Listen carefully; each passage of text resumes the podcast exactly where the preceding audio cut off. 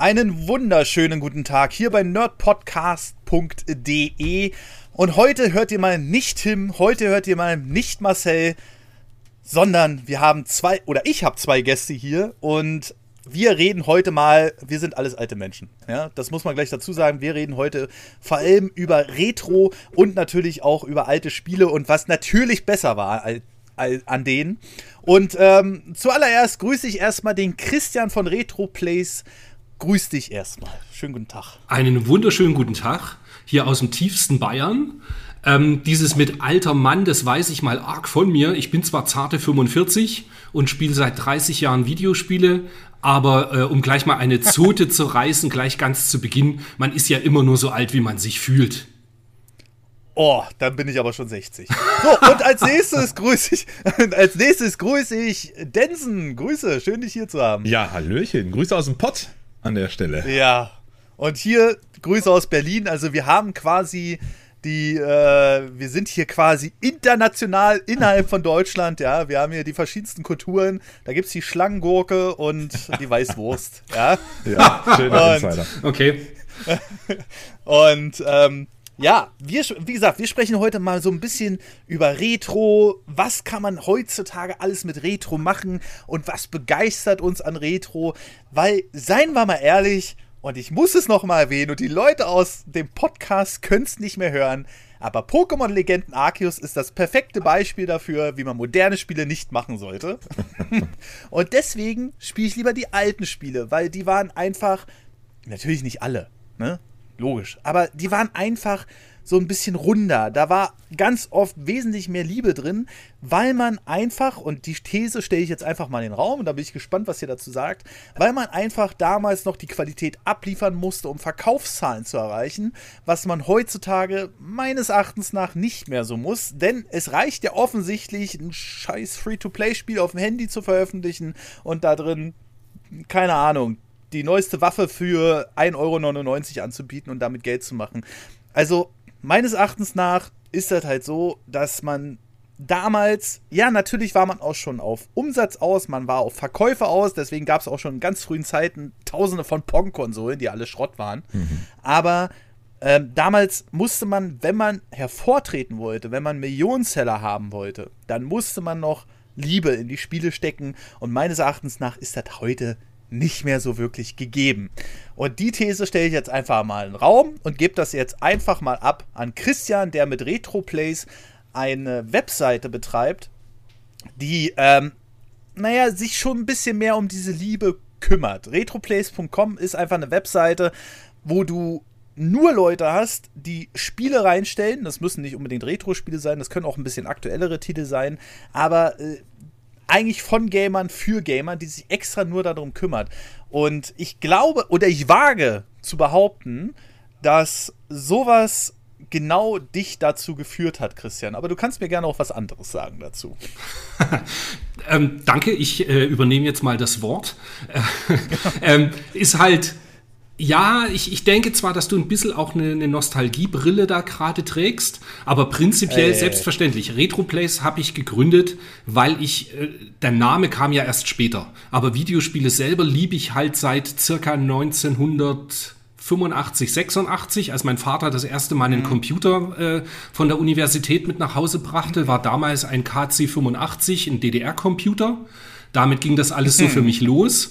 Und ja. ähm, dann nach der Wende, also 1991 war das, als dann der Gameboy, also 89 war natürlich die Wende, aber als 1991 der Gameboy in Deutschland auf den Markt kam, hatte ich dann auch sehr bald einen. Und damit ging hm. für mich die große Liebe für die Videospiele los. Und hm. dann hatte ich ja 15 Jahre lang auch einen Videospieleladen in München von 2005 bis äh, 2019, Nippon Dreams den ich dann aufgegeben habe aus persönlichen Gründen und familiären Gründen. Ähm, mhm. Und natürlich, wenn man sowas macht und quasi locker 30 Jahre sich äh, das Hauptbeschäftigungsfeld Videospiele sind, natürlich liebt man das Medium und äh, hat auch die Nostalgiebrille auf und äh, sagt gerne mal, Mensch, früher war alles besser, was auch einfach dem geschuldet ist, dass man halt einfach mit 14, 15, 16 mit dem Schulranzen nach Hause gekommen ist, den in die Ecke gepfeffert hat und sich halt vor Final Fantasy gepackt hat äh, und das mhm. auf dem Super Nintendo gespielt hat. Ähm, hm. Ich denke, auch heutzutage ist es noch so, dass Qualität sich durchsetzen kann. Allerdings ist es zum Teil wohl leichter geworden, weil einfach große Namen sind. Weißt du, ein Pokémon verkauft sich, und ich kann gar nichts eigentlich zu Pokémon sagen. Was ich aber weiß, mhm. ist, ein Pokémon verkauft sich einfach auch, weil Pokémon draufsteht. Ja. Das ist korrekt. Auf ja. jeden Fall. Also ich, ich würde auch sagen, ich bin auch immer ein bisschen vorsichtiger mit der Aussage, früher war alles besser. Heute ist es natürlich für, wie so, für so ein Pokémon, ich höre ja raus, äh, das ist dein Lieblingsspiel offensichtlich, äh, ist es natürlich ähm, für so ein Pokémon Legenden Arceus einfacher, weil es einfach auch schon hunderte andere Pokémon-Spiele vorher gab, die alle erfolgreich sind, wo, wo die Leute einfach blind sagen, boah, neues Pokémon-Game, es wird Zeit, wir ja. hatten jetzt so lange kein Pokémon-Game, das muss jetzt ja geil sein. Und äh, ob es dann im Endeffekt vielleicht gar nicht mal so ganz geil ist, spielt dann eigentlich gar nicht mehr so eine große Rolle. Ja, äh, also dieses Frühjahr ist alles besser, das sollte jetzt gar nicht so rüberkommen, dass ich das so sage. Ich habe schon viele alte Spiele gedacht, wo ich äh, gespielt, wo ich dachte, oh ja, ja, ja, ja, ja, ja, ja. Superman das ist aber anders in Erinnerung. Ey, ey, ey, was? Hallo? Machst du mal Super Mario 64? Nein, Superman schlecht? 64, um Gottes Willen, Superman. Ach so, ja. ach so. Ja, Superman 64, ja. Natürlich gab es damals auch schon Müll. Aber der hat sich dann in den meisten Fällen auch durch die schlechte Presse und allem drum und dran meistens ja. sehr schlecht verkauft. So, und man muss auch dazu sagen, dass Pokémon damals mit seinem eigenen Charme, mit seinen eigenen Ideen auch noch eine gewisse Qualität hatte, die sich einfach durchgesetzt hat. Also ich glaube, Game Freak in dem Fall, es soll ja halt kein Pokémon-Podcast werden. Es ist jetzt halt bloß gerade das Beispiel, was immer noch so ein bisschen aktuell ist. Ähm, Game Freak ist einfach eine Firma, die ist so ein bisschen, naja, bis Nintendo DS haben sie noch ganz gut mitgehalten und danach ist es dann irgendwie immer so ein bisschen, immer eine Stufe tiefer gegangen. Und die Frage ist natürlich, wie lange kannst du sowas machen? Ja. Selbst bei einem Franchise von Pokémon. Ähm, aber natürlich sage ich auch nicht, alles war früher besser. Also ich kann zum Beispiel Atari 2600 Spiele. Oh. Nehmen wir einfach mal die Kerbe. Also ich sag's mal so, alles, was runtergeht bis SNES, sage ich, kann ich noch gut spielen. Ja. Ab NES wird es dann schon ein bisschen heikel. Dann Super Mario Bros. 3, okay, vielleicht noch den ersten. Und da gibt es sicherlich auch noch ein, zwei Spiele, wo man sagt, hey cool, Snake Rat and Roll habe ich zum Beispiel vor kurzem mal wieder gespielt. Aber auch da Snake Rattle and Roll habe ich damals stundenlang als Kind gespielt. Ich bin vielleicht bis Level 3 gekommen oder so. Aber ähm, die Steuerung ist mittlerweile, hui, Alter, hui, hui, hui, hui. Das äh, war so, ah, das war erstmal so ein Erweckungsmoment. Aber du kannst heute, heutzutage ähm, wesentlich einfacher Umsatz machen mit wesentlich weniger Aufwand. Ob das jetzt schlimm ist oder nicht, kommt immer auf den Fall an. Viele zum Beispiel blame ja diese Super Mario 3D Collection. Mhm. Ja? Weil Nintendo einfach gesagt hat, wir packen da drei Mario-Spiele drauf, Mario 64, Mario ähm, Sunshine und Galaxy 1. Warum der zweite Teil nicht drauf ist, kein Mensch weiß es. Aber gut, nehmen wir erstmal diese drei Spiele. Und die Leute beschweren sich gar nicht darüber, dass Mario 64 zum Beispiel den Input-Lag des Todes hat. Ich kann nicht gegen Wände springen bei dem Spiel. Ich stürze da mal ab, weil du bei Mario 64 ein perfektes Timing brauchst für, für den Wandsprung. Ähm, aber es geht den Leuten, die lesen im Internet, ey, das ist nur emuliert, ist scheiße. Mhm. Da sag ich dann aber wieder, ja, Leute, du hast aber heutzutage die Leistung und die Technik dafür, dass du die Spiele trotzdem gut auf so eine aktuelle Konsole bringen kannst. Ähm, während du damals zum Beispiel auf dem GameCube die Zelda-Teile extra anpassen musstest, äh, dass die nativ auf der Hardware laufen da verstehe ich es irgendwie. Und nur weil die Leute jetzt wissen, dass da im Hintergrund ein Programm läuft, was im Grunde genommen den Quellcode auf eine neue Konsole übersetzt, ähm, ist es meines Erachtens nach jetzt nicht so wild, sage ich mal. Die Verkaufspolitik darüber ist, das ist nochmal ein extra Thema, von wegen, ja, wir bieten das nur bis März an und so. Aber äh, ansonsten finde ich das jetzt gar nicht so schlimm. Ähm, aber mir geht es halt hauptsächlich um wirklich um Spiele, zum Beispiel, was ich überhaupt nicht feiere, sind die aktuellen Sportspiele von Nintendo, mhm. weil einfach mittlerweile die, das schon durchscheint, dieses, wir bringen ein Spiel mit Grundcontent raus und versuchen die Leute so lange wie möglich an der Stange zu halten. Zum Beispiel, äh, ich habe mich so gefreut auf Super Mario Strikers das Neue jetzt. Das jetzt bei, im Juni kommt das, glaube ich, jetzt ja, nächsten ja. Monat. Da bin ich gespannt, ne? was da jetzt dein Kritikpunkt ist, weil das habe ich auch auf der Liste. Das wird sofort gekauft, weil ich es unbedingt haben möchte Ja, du hast jetzt halt schon wieder Punkte wie, es gibt nur zehn Charaktere zum Start, es gibt nur eine ausgewählte, äh, eingeschränkte Auswahl zum Start an Stadien und sowas alles. Ja gut, und aber damit ist Nintendo doch einfach mal äh, da angekommen, wo Ubisoft und, und Activision schon vor zehn Jahren waren. Muss man nicht gut find finden, finde ich, find ich auch zum Kotzen. Ne? Und das finde ich halt verdammt schade, weil du bezahlst immer noch, äh, immer noch den Vollpreis für die Spiele auch wenn sie es natürlich programmiertechnisch und bugtechnisch, wenn man es mal so bezeichnen will, wert sind. Aber äh, dieses Content-Nachschieberei, wo man dann, das spielt man dann wieder drei Stunden und dann sagt man, ja gut, jetzt hat man erstmal alles gesehen. Zum Beispiel, was mich total frustriert hat, waren Tennis und Golf. Alter, ich habe mich so auf Golf gefreut, wegen diesen ganzen Mechaniken, die da drin waren. Und dann war das so scheiße langweilig am Ende für mich jedenfalls. Und ähm, ja, das ist, sind einfach so Trends, die geht Nintendo jetzt nach zehn Jahren natürlich mit. Mhm. Aber ich weiß nicht.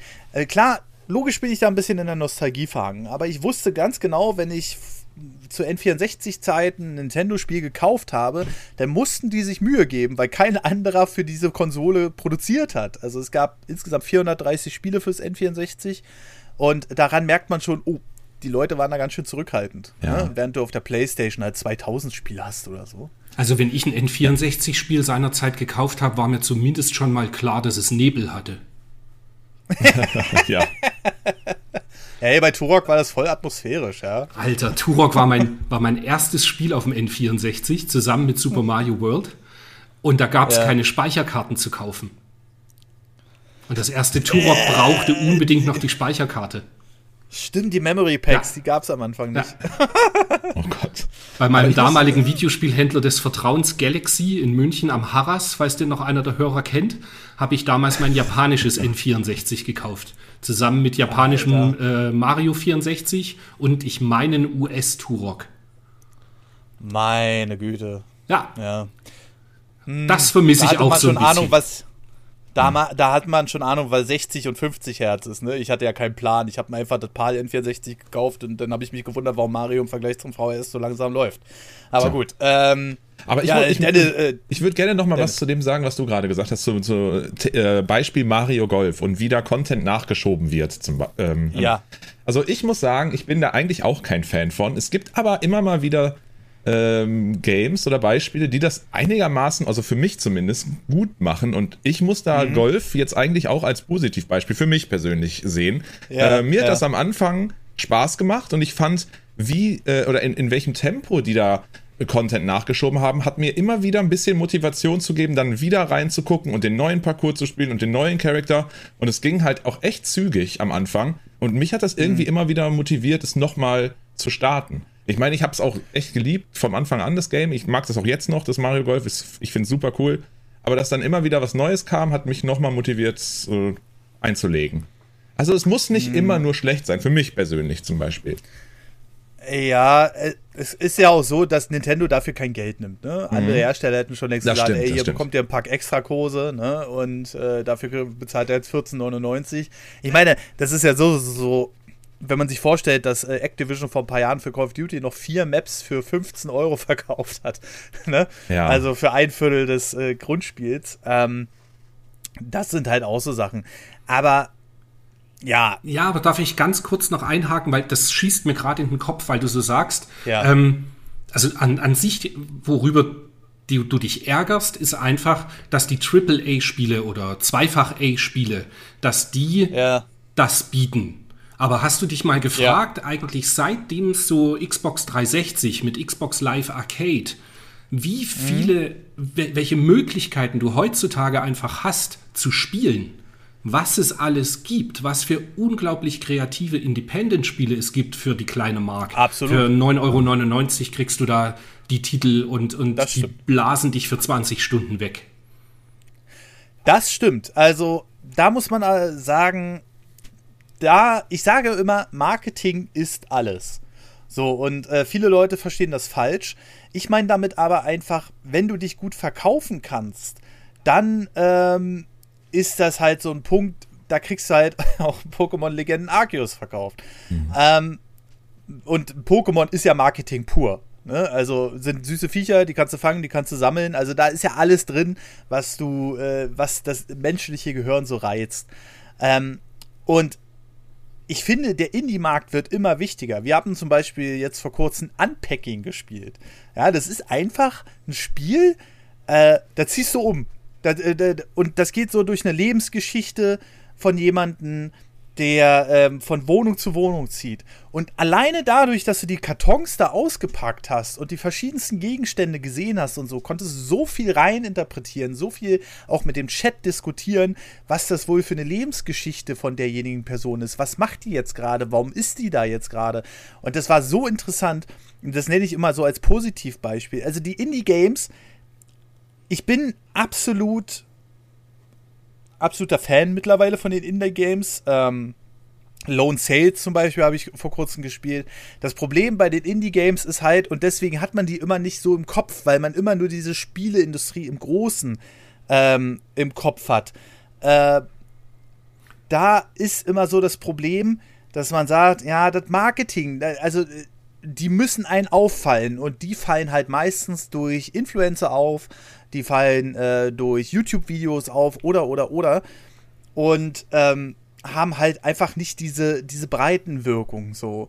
Und die AAA-Games, außer Kirby. Kirby nehme ich hier jetzt mal als positives Beispiel raus. Da komme ich, äh, das können wir gerne auch nochmal ansprechen, wenn wir wollen. Aber ähm, die AAA-Games habe hab ich so den Eindruck, ja, wir gehen jetzt hier auf NFTs, wir gehen hier auf, äh, ähm, wir schieben den Content nach, damit die Leute möglichst lang bei uns sind. Und das finde ich halt manchmal sehr schade, ehrlich gesagt, weil zum Beispiel das, was D äh, Denson gerade gesagt hat, mit dem, ja, ich schalte das immer mal wieder ein, dafür habe ich gar nicht mehr die Zeit. So, also äh, die Leute fragen mich auch immer, spielst du das auf 100% und so? Und dann habe ich gesagt, nee, wann soll ich das machen? Weil das. Naja, da das ist aber dem geschuldet, weil es dein Beruf ist. Als, als ich noch einen Videospieleladen hatte und mich um jedes, jede Neuerscheinung kümmern musste, damit ich meinen Kunden was dazu sagen kann, ging mir das ganz mhm. genauso. Seitdem ich den mhm. Laden nicht mehr habe, spiele ich meine Independent-Titel, spiele quasi keinen AAA-Titel, Außer es ist mhm. Last of Us oder so, auf was ich dann mega Bock habe. Oder jetzt das ja. Kirby schaue ich mir auch an. Aber ich habe halt wirklich den Luxus, dass ich mir das raussuche, auf was ich wirklich Bock habe. Und wenn es mir überhaupt nicht gefällt, fliegt es auch wieder weiter. Aber ich spiele halt Tonnen von Retro-Sachen tatsächlich und halt Indie-Sachen. Und bei Indie-Sachen mhm. gibt es so unglaubliche Perlen. Ich spiele halt gerade Firewatch, wo du dir auch denkst, ich weiß nicht, ob ihr das gespielt habt, wo du diesen, diesen Typen spielst, der äh, in, einem, äh, in den Canyons ausgesetzt wird, oder was heißt ausgesetzt? Da hat er dort halt seine, seine Arbeitsstelle und muss eben sich um Lagerfeuer, die, die äh, illegal gezündet werden und so weiter kümmern. Aber die Geschichte mhm. insgesamt ist komplett erwachsen und voll tiefgängig. Also super Spiel. Mhm. Ja, also so generell, äh, ich bin auch immer wieder überrascht, aber ich muss auch und jetzt kommt wieder so die Krux an dem Ganzen. Ich muss auch sagen, dass ich an die Indie-Games erst richtig rangekommen bin, seitdem ich den Game Pass habe. Wir haben immer so einmal im Monat einen Stream, wo wir den Game Pass durchgucken mit den Neuerscheinungen. Und da, da sind dann halt ein paar Dinger dabei, die hätte ich vorher nie beachtet. Ja. So, mhm. ne?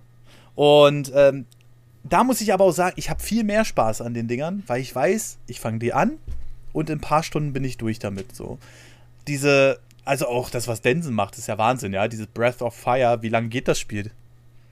Ja, dauert halt, wenn es schon, ist halt ein altes klassisches Rollenspiel, ne? Und dann äh, ich finde ich, ich finde es aber auch cool mir da auch Zeit zu nehmen und ich muss da auch nicht durchrushen. Also das das gibt's auch durchaus, dass ich das hab, dass ich manchmal froh bin oder mich manchmal frage, boah, hätte es jetzt noch so lange gehen müssen eigentlich oder wäre ich ja. zufriedener, wenn es eigentlich auch fünf Stunden kürzer wäre. Aber ähm, ja, gerade so bei diesen alten, alten Rollenspielen, da, da ist mir das relativ wurscht. Und dann sitze ich da auch gerne 50 Stunden dran. Ich meine, so ist es halt. ja, also äh, ich bin immer ganz froh, wenn so ein Spiel so eine Laufzeit von 10 Stunden hat. Äh, das Einzige, was mich. Oh, ich müsste jetzt lügen, aber ich glaube, das Einzige, was mich wirklich mal länger bei Laune gehalten hat, war vor. Das ist jetzt auch schon wieder drei Jahre her. Nee, zwei Jahre. Äh, Days Gone. Mhm. Also Days Gone habe ich ja gefeiert bis zum geht nicht mehr und das habe ich auch zu 100% durch und das habe ich auch mehrmals durchgespielt und ich hätte auch nicht gedacht, dass mich so ein Spiel noch mal so catchen kann. Ja, obwohl es und da muss man auch wieder dazu kommen und das ist auch so der nächste Punkt, in einem katastrophalen Zustand rauskam. Also Days Gone war ja am Anfang Framerate, äh, Nachlader, du bist teilweise durch die Welt gefallen, also einfach in der Open World weggefallen, weil der nächste Chunk der Open World nicht geladen wurde. Du bist einfach runtergefallen. Oder Häuser wurden nicht geladen und du standest auf einmal mitten im Haus und wunderst du dich, warum, warum du nicht weitergekommen bist und so weiter. Aber das hat mich irgendwie abgeholt. Aber da muss ich auch sagen, durch seine Einfachheit von dem Spiel. Ne? Days Gone war so, ähm, wir machen nicht viel neu, aber die Atmosphäre hat mich halt abgeholt. Und ähm, mittlerweile muss ich auch sagen, so mit meinen 38 Jahren finde ich die Atmosphäre noch viel wichtiger, als wenn ich eine Spielmechanik habe, wo ich fünf Knöpfe auf einmal drücken muss. Das macht mich wahnsinnig. Ja, und schau. Und, äh, darf ich ganz kurz noch einwerfen, weil, weil wir hatten ja vorhin ja. das Thema. Ich meine, Days Gone war ein komplett neues Franchise. Ja. Und trotzdem, und obwohl es so broken war zum Start, hat sich das damals ja. bei mir im Laden extrem gut verkauft, weil irgendwie ja. Typ Sons of Anarchy Look und Zombies ja, ja. und Motorräder, das hat sich halt verkauft. Damals war die Open World auch, das war natürlich schon auch etwas overhyped, aber ähm, Open World geht halt auch immer noch oder ging damals immer noch und es hat sich sehr gut verkauft bei mir, egal wie die Qualität am Ende war. Und es wurde dann ja, ja noch also verbessert. Also, ja, da, da, muss man auch sagen, Days Gone hat so eine Welle durch, weil ich, wie gesagt, ich habe es mehrmals durchgespielt, seitdem es draußen ist oder war. Und ähm, der letzte PlayStation 4 Patch, bevor dann das PS5 Update kam, war eine Katastrophe. Also da war wieder die Framerate schlechter, da hattest du wieder mehr Bugs drin. Also wir hatten aber auch teilweise so lustige Szenen, wo einfach die äh, Physik durchgedreht ist von dem Spiel. Da ähm, ist zum Beispiel, da hattest du so einen geskripteten Motorradfahrer, der die ganze Zeit irgendwie im Kreis gefahren ist. Manchmal hast du das ja. So ganz wenige Open-World-Events hast du da, wo noch ein Einzelner mit seinem Motorrad durchfährt. Und da haben wir uns einfach gedacht, hm, na, ich weiß nicht. Wir stellen jetzt einfach mal das Motorrad hier in seinem Weg. Und der ist ja da eiskalt gegengefahren. das äh, ist so irgendwie ganz komisch glitchy vom Motorrad gefallen. Hat sich dann irgendwie gekrümmt und auf einmal ist dieses Motorrad von ihm in den Himmel geschossen. Mhm. Also wirklich so richtig, als wenn die Physik-Engine komplett durchgedreht ist. Und jetzt standen wir da, ist das jetzt weg? Und dann haben wir den da gecheckt, dann haben wir den da untersucht und so weiter und so fort. Und nach einer zwei Minuten kam das Motorrad da wieder runtergeflogen. Also ähm, direkt neben uns wieder an der Stelle, wo es hochgeflogen ist. So eine Sachen zum Beispiel. Aber es hatte so einen gewissen Charme. Und Jetzt sagt natürlich jeder, ja, aber was hast du denn gegen Legenden Arceus? Das ist da auch irgendwie so halb fertig und so. Ja, aber Days Gone war so ein Projekt, da hast du halt gemerkt, die Leute, die haben da ihre Liebe reingesteckt und hatten nicht mehr genug Zeit. Und äh, bei einem Legenden Arceus ist es so, die haben Geld, vor allem Geld. Die haben eigentlich genug Zeit, äh, wenn nicht die Pokémon Company bzw. Game Freak dastehen würde und sagen würde, jetzt, jetzt haut das mal raus hier. Und ähm, da merkst du einfach, da wurde der minimalste Aufwand reingesteckt, nur um irgendwie das Spiel zu machen. Und das hast du halt bei sehr vielen Spielen leider heutzutage. Und dann gibt es halt, was du gerade gesagt hast, Christian, dieses, ich spiele dann halt nur das ein oder andere bei den AAA-Dingern. Ne? Und ähm, ich finde, das sind so quasi die Spiele, diese, äh, so, so ein Last of Us oder jetzt das Kirby oder, oder, oder, die sich so hervortun zwischen den äh, ganzen anderen Spielen, die so jeden Tag erscheinen. Auf Steam erscheinen jetzt wie viele Spiele pro Tag? 60 oder so. Ähm, und wo du dann sagst, ey, das sind quasi genau die Spiele, die es damals gab, in dies, auch in diesem langsamen Rhythmus. Nur muss man sich die heutzutage zwischen den ganzen Spielerscheinungen halt rauspicken. Ja, so, man darf halt einfach äh, nicht dieses Fear of Missing Out haben. Dann verpasst ja, genau, du halt Spiele. Richtig. Ja, Mai, ist halt so. Dafür hast du x ja. andere Titel, die, äh, ich weiß es nicht, keine Ahnung, uns trennen nur acht Jahre, aber vielleicht ist das so dieses, dass man da dann, wenn man noch älter wird, ich hatte das ja früher genauso wie du. Aber das war eben zu mhm. Zeiten wie bei Mega Drive und PlayStation 1, dass man irgendwie alles gespielt haben wollte und alles wollte man gesehen haben, was bei der PlayStation ja. 1 dann dahin geführt hat, dass du halt, allein weil du nicht alles kaufen konntest, dass du halt irgendwann einen Chip hattest und gebrannte CDs. Jeder wird's kennen. Aber auch da hast du ja nicht alles wirklich gespielt. Ja. Also ich, ich glaube, das kommt dann, ich suche mir wirklich meine Spiele raus und bin mir auch nicht zu schade, wenn ich eine halbe Stunde irgendwie was gespielt habe und merke, das ist überhaupt nichts für mich. Naja, dann fliegt es ja. direkt wieder raus und wird nicht wieder angefasst.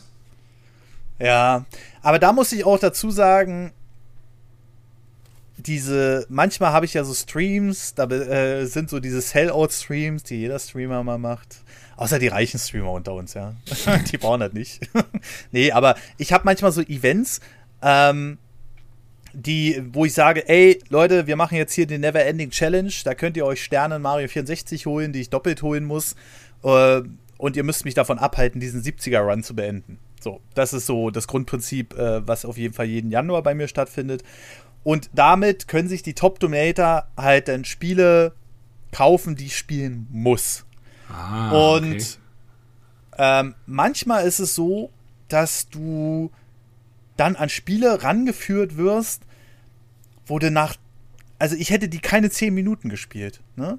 Und dann musst du aber diesen 12-Stunden-Stream durchziehen. Und dann sind da manchmal Spiele dabei, wo ich sage, scheiße, dass ich das noch nicht spielen konnte oder noch äh, vorher so ein bisschen runtergevotet habe, weil ich einfach dachte, das Setting gefällt mir nicht oder das oder das. Das ist dann das, wo oder das, das Hobby wirklich zur Arbeit wird, oder? nee, also du erkennst dadurch manchmal halt Spiele auch, die du vorher nie angefasst hättest, weil es einfach dann aussieht wie, äh, keine Ahnung, wie Arsch. Mhm. Ja? Aber ähm, das ist nicht unbedingt so schlimm manchmal. Bei Legenden Arceus bin ich zum Beispiel auch daran gegangen. Den Stream hatten wir jetzt erst vor kurzem. Da bin ich auch gedacht, ey, das Spiel, also da kann mir keiner was erzählen, dass er die Grafik hübsch findet. Es gibt auch so eine Leute, aber gut. Ähm, und äh, habe ich gesagt, das sieht halt aus wie Arsch, aber ich gucke einfach mal, ob mir nicht einfach das Spielprinzip Spaß macht. So, und nachdem ich aber rausgefunden habe, dass Legenden Arceus einfach nur Punkte zählen im Hintergrund ist, da kam ich mir vor wie so ein 80er Arcade-Automat. ähm, ich sollte weil, das mal spielen. Äh, also es ist, es ist halt so ganz simpel. Du kommst nur ins nächste Level, wenn du eine gewisse Stufe erreicht hast. Du kannst noch nicht mal sagen, ich möchte jetzt aber in die dritte Welt und wenn ich da den Arsch versohlt kriege, dann habe ich halt Pech.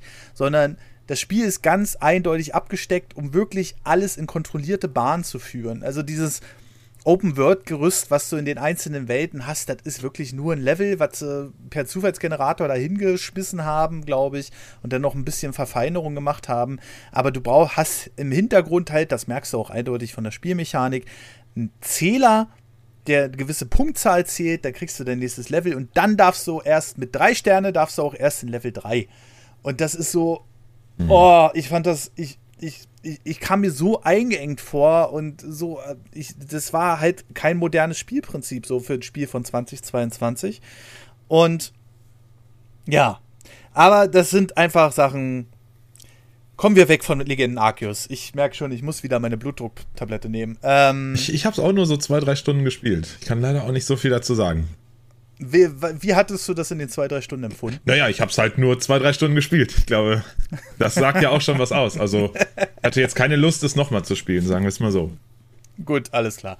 ähm, viel schöner sind ja auch die, also wir könnten ja auch eigentlich mal auf Spielebewertung zu sprechen kommen, denn die waren damals nicht besser als heute, weil die waren damals genauso scheiße wie heute. Also, ähm, äh, es gibt einfach Spiele, die kriegen 90er-Wertung. Ich nenne den Namen jetzt nicht nochmal, aber jeder weiß, wovon ich rede. Ähm, und das war damals halt auch schon so. Also du hattest die Spieleredakteure, die hatten natürlich auch keine Zeit, die Dinger durchzuspielen. Die haben da zwei, drei Stunden gespielt und haben gesagt, ja, Spielprinzip passt, Grafik passt, Sound passt, kriegt jetzt was weiß ich, eine 90 oder so. Wobei ich ja, finde, und, äh, weil bei uns im Podcast, also im Retroplays Podcast, den ich monatlich mit meinem besten Kumpel, der seit 35 Jahren mein bester Freund ist und Trauzeuge und so weiter und wir ständig über Videospiele reden, halt rausbringen. Ja. Das musste ich jetzt kurz droppen, damit deine Hörer das auch mitbekommen. wir haben nämlich leider noch recht ah. wenig Hörer, aber es ist ein, tatsächlich ein sehr liebevoll gemachter Podcast. Ähm, ja, schaltet da auf jeden Fall ein. Können wir gerne dann in den Mentions verlinken. Ach, das ist ja, ja lieb, Dankeschön. Ähm, ja. Auf alle Fälle, wir nehmen da ja die Powerplay und die Videogames genau von vor 30 Jahren und haben in der Regel auch die Tests, die da eben drin sind, dann auch vorher mal angespielt. Und was da schon ja. auffällig ist, dass eben auch ein Spiel, entweder was heute als Klassiker gilt, dann irgendwie auch mal nur mit 70, 75 Prozent bewertet wurde und dann halt einfach über die Jahre äh, gereift ist und die Leute es besser fanden. Genauso wie ja. du es auch hast, dass es seinerzeit, und das ist auch in meiner Erinnerung so, dass wenn ein Spiel 70, 75 Prozent bekommen hat, dann war es, wenn du ein Fan von dem Genre warst, schon ja. eine Kaufempfehlung. Also mindestens so dieses typische Genre-Fans spielen Probe, was insofern Quatsch ist, weil du konntest seinerzeit Konsolenspiele einfach nirgendwo Probe spielen. Entweder du hast es gekauft oder mhm. hast es gelassen. Aber mhm. es ist schon so, dass Spiele, die irgendwas zwischen 70, 75, 80 hatten, mich immer abgeholt haben und dass ich sie gut fand. Und heute ist ja so, jedes Spiel, was man irgendwie, also die, die richtigen Topseller, da geht ja keins mehr mit unter 90 raus. Weil einfach die Publisher sich ja schon beschweren und mit Anzeigen, Einstampfung drohen etc. Wenn ein Spiel mal keine ja. 90 bekommt. Was, was ich sehr interessant finde, dass man überhaupt noch so auf die Wertung pocht, weil, sagen wir es mal so, die Spielepresse äh, außerhalb des Internets ist ja leider, sage ich mal, außer die Retro-Zeitschriften tatsächlich, die natürlich jetzt so wieder dank Druck und so weiter natürlich ein gewisses Publikum ansprechen. Aber äh, die normale Spielepresse ist ja leider total abgesoffen. Also, das ist ja so die, die Hefte. Ich weiß nicht, kauft ihr noch Hefte, Densen? Nee, ich kaufe keine Hefte mehr. Leider, ja. irgendwie schade. Ich meine, ich habe auch noch viele Zeitschriften von damals, also die Nostalgiebrille ist da eigentlich auch schon aufgesetzt, aber ich kaufe heute keine Hefte mehr. Man oh, ist wow. zu verwöhnt, man sitzt irgendwie, weiß ich nicht, wenn man mal irgendwo sitzt auf der Toilette oder wo auch immer, dann hat man ein Tablet mhm. oder ein Handy, irgendwie, weiß ich nicht. Und dann empfehle ja. ich dir, schließe ein Readly-Abo ab, setze ja. die M-Games zu deinen Favoriten und du liest tatsächlich das, nicht die Tests zwingend, die Tests überblätter ich auch, aber du liest. Die besten Kolumnen meiner Ansicht nach, die man über Videospiele bekommen kann. Im deutschsprachigen Raum. Ja, ist das so? Ja, das sind extrem gut recherchierte Beiträge drin. Gerade auch über retro-relevante Themen. Eine Retro-Perspektive neulich erst über die Contra-Serie von Thomas Nickel geschrieben. Also schau wirklich mal rein, ist super. Und ganz ehrlich, ein Readly, äh, das klingt jetzt wie Werbung, ich, ich bezahle mein Abo, ich bin nur extrem begeistert von Readly, weil ich eben auch alles auf dem hm. Tablet habe. Und seitdem ich das habe, lese ich auch mehr, als was ich früher gelesen habe, weil du dir einfach nicht mehr jede Zeitung kaufen musst. Bin auf einmal dann auch über, äh, lese wieder Metal Hammer und das Ox-Fanzine über Punk Rock und so weiter, dass man einfach mal wieder da ein bisschen reinblättern kann. Mhm. Also ich habe auch noch Zeitschriften im Abo. Also im Abo habe ich die M-Games und ich habe die deutsche und die englische Retro Gamer und werde demnächst auch noch die Return wahrscheinlich abonnieren. Ja, die Retro Gamer, die sammle ich auch. Ähm, die sammle ich auch. Also die lese ich auch und die sammle ich auch. Ähm, und da, die kann ich halt auch nur empfehlen. Ich bin aber auch, muss ich sagen, die Retro Gamer holt auch ein bisschen wieder die, die, dieses, also für mich dieses Qualitäts- Journalismus von damals. Wenn du eine GameStar von damals mit heute vergleichst, äh, wenn Jörg Langer im Grab drehen würde, äh, äh, liegen würde, der würde sich da umdrehen. Ja, also ähm, die Zeitschriften sind noch nicht ganz so schlimm wie die Webseite GameStar GamePro, aber äh, ich beschäftige mich ja jede Woche die ganze Zeit mit News. Mit News, mit News, mit News. Und gerade die letzten drei Jahre habe ich extrem festgestellt, da kommt wieder der alte Mann, ähm, dass ich diese, diese Headlines einfach nicht mehr lesen kann. So, und diese, diese, ähm, Clickbait. Das große Problem, ja, das ist so, ähm, habe ich auch wieder vor kurzem gepostet. Ich bin echt am überlegen, ob ich da ein eigenes Format einmal im Monat draus mache über die schlechtesten News. Weil, ähm, wir haben zum Beispiel, ganz einfaches Beispiel, hatte ich hier bei Twitter gepostet. Äh, Überschrift. Aus für FIFA. EA beendet Partnerschaft und das ändert sich für Fans. Inhalt des Texts, erstmal nachdem du so drei Chunks an Text gelesen hast und dann kommt es zum eigentlichen Thema. Klingt so ganz danach, als würde sich für Fans der FIFA-Reihe vorerst gar nicht so viel ändern. Wo ich so denke, so, ja, super, gut. toll, habt ihr, habt ihr prima gemacht, so, weißt du? Hauptsache, die Leute klicken auf den Artikel. Und ich finde es, also Geld, ja, Natürlich, jeder muss Geld verdienen und gerade so eine große Redaktion wie eine GameStar am Leben zu halten, ist eine Herausforderung. Aber das ist dann immer auf diese ganz einfachen, tiefen Sinne ankommen muss von der Menschheit, die einfach gefühlt stumpf ist. Ja, mhm. ähm, ich meine, noch schlimmer ist es in diesem Sensationsjournalismus hier mit VIPs und so weiter und so fort. Ähm, da kriege ich seit kurzem irgendwelche E-Mails. Eilmeldung, Ukraine, Präsident gestorben. Das ist die Überschrift. Mhm. Im Artikel steht dann allerdings, der Präsident ist mit, der erste Präsident von der Ukraine ist mit 88 Jahren gestorben. Und dann denkst du, ihr Arschgeigen. Ja, also das ist so, und dann noch mit dem Kriegsthema sowas aufzuziehen, ist einfach, einfach ekelhaft. Pietätlos. Halt auch schon ja. ja, und hat die Spielepresse halt auch schon geschafft. So, und ähm, dass, dass man einfach diese einfachen Sinne so anspricht. Ich weiß ja nicht, ähm, du sagst jetzt die M-Games, ist da die Webseite genauso? Gibt es ja überhaupt eine Webseite? Es gibt eine Webseite, ja. Und ist sie auch so eklig oder kann man die nehmen? Weil ich suche echt Alternativen auch ähm, für Game Pro. Schau doch einfach in Ruhe mal auf maniac.de. Das ist halt einfach die alte Maniac. Die Zeitschrift ja. dieser Zeit ist das älteste Videospiel im Fachmagazin, was es überhaupt noch gibt. Die Maniac gibt es ja. seit 1993. Ja. Ah ja, hier ist zum Beispiel die Überschrift schon mal EA Sports Football Club. Electronic Arts trennt sich von FIFA-Namen. Perfekt. Es geht doch. Gut, die ist gleich mal in den Favoriten hier. Oh Gott. Ah, ja, da fallen mir die Augen aus.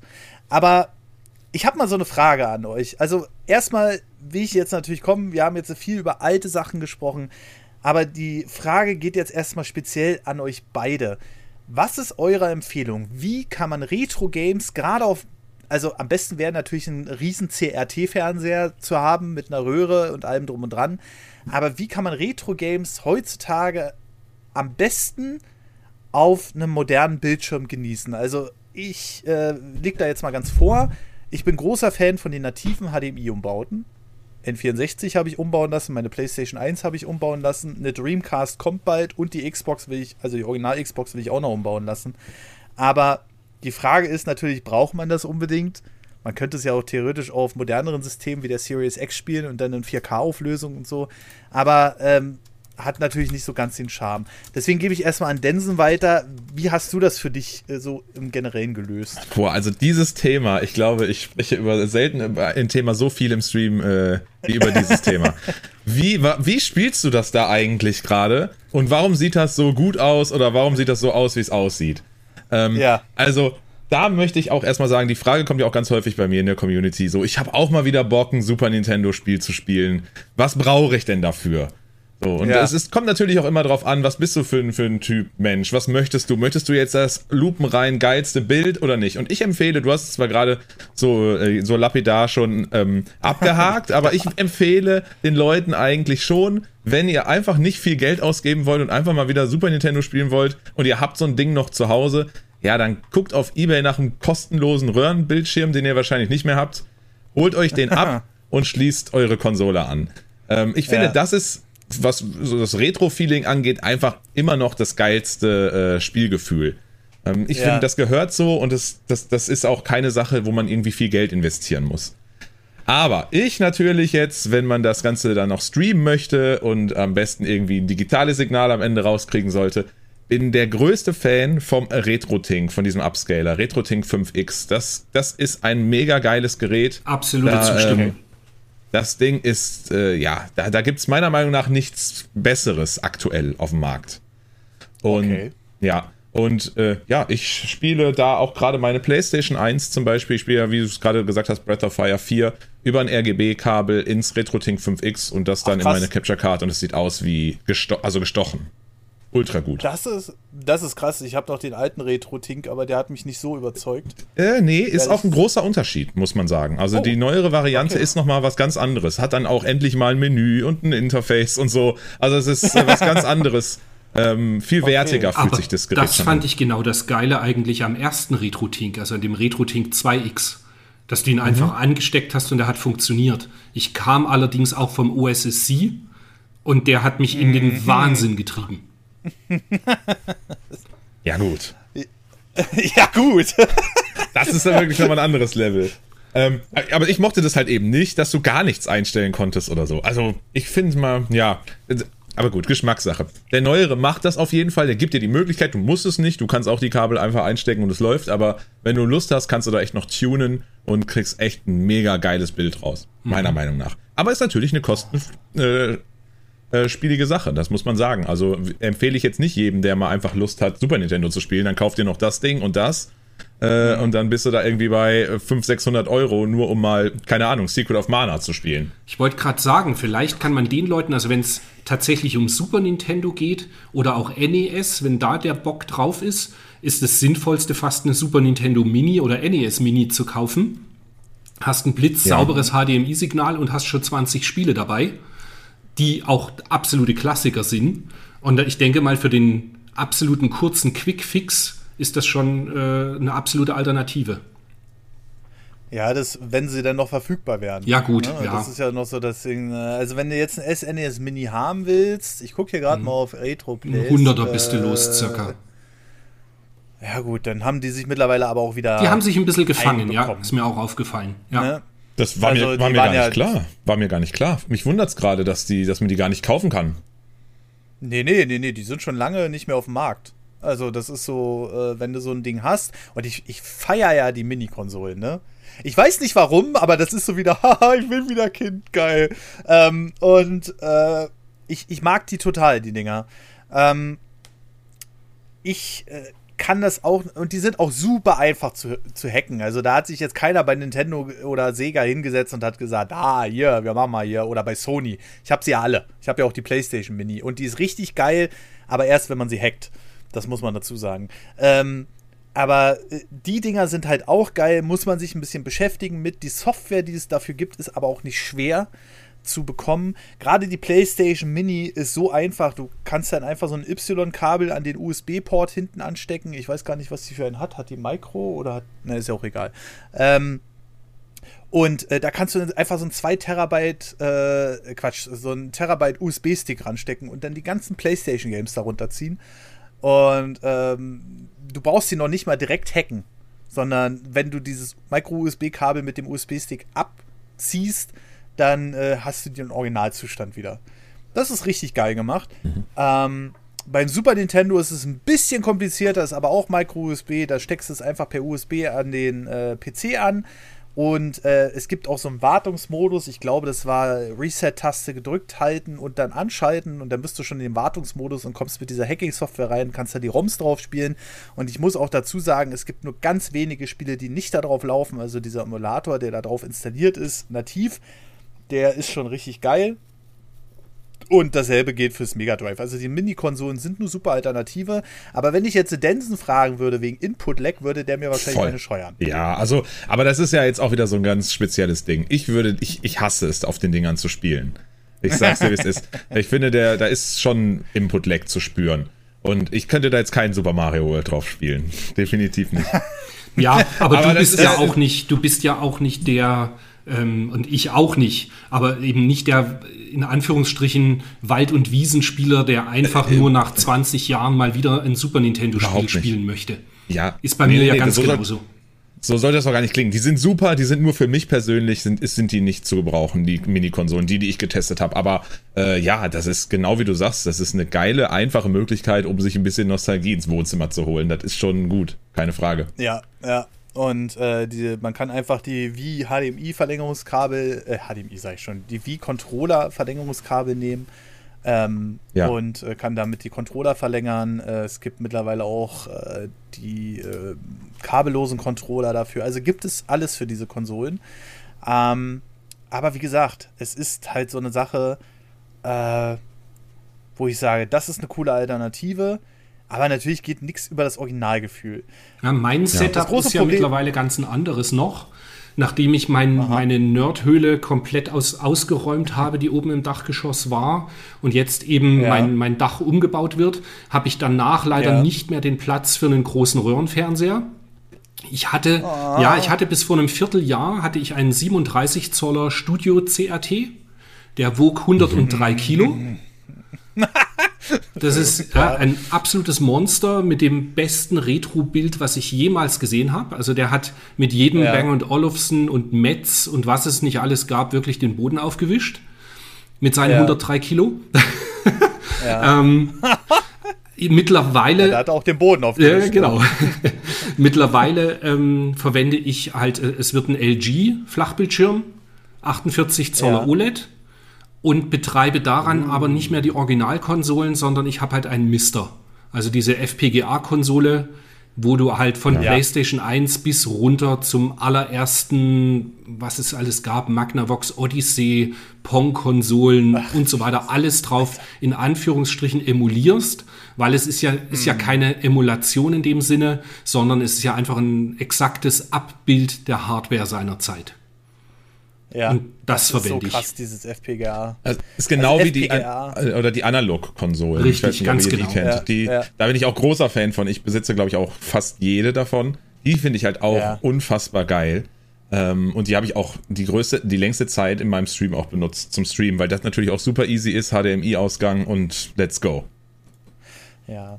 Ähm, das ist halt, ja, diese FPGA-Konsolen sind halt auch so wa technisch wahnsinnig interessant. Ne? Also, dass du da mittlerweile in einen Chip eine komplette Konsole ähm, rein programmieren kannst, die dann auch nach Hardware technisch ähnlich funktioniert, äh, äh das ist so für mich so, das ist so äh, für wer hat sich daran gesetzt? Warum hat man sich daran gesetzt? Wahrscheinlich wird das irgendeinen wissenschaftlichen Hintergrund gehabt haben und irgendwer wird sich dann gesagt haben, ha, wir machen das jetzt hier aber für Retro-Konsolen. Ist ja tatsächlich so. Ähm, da hast du völlig recht. Mit der ah, ja. Argumentation hast du völlig recht.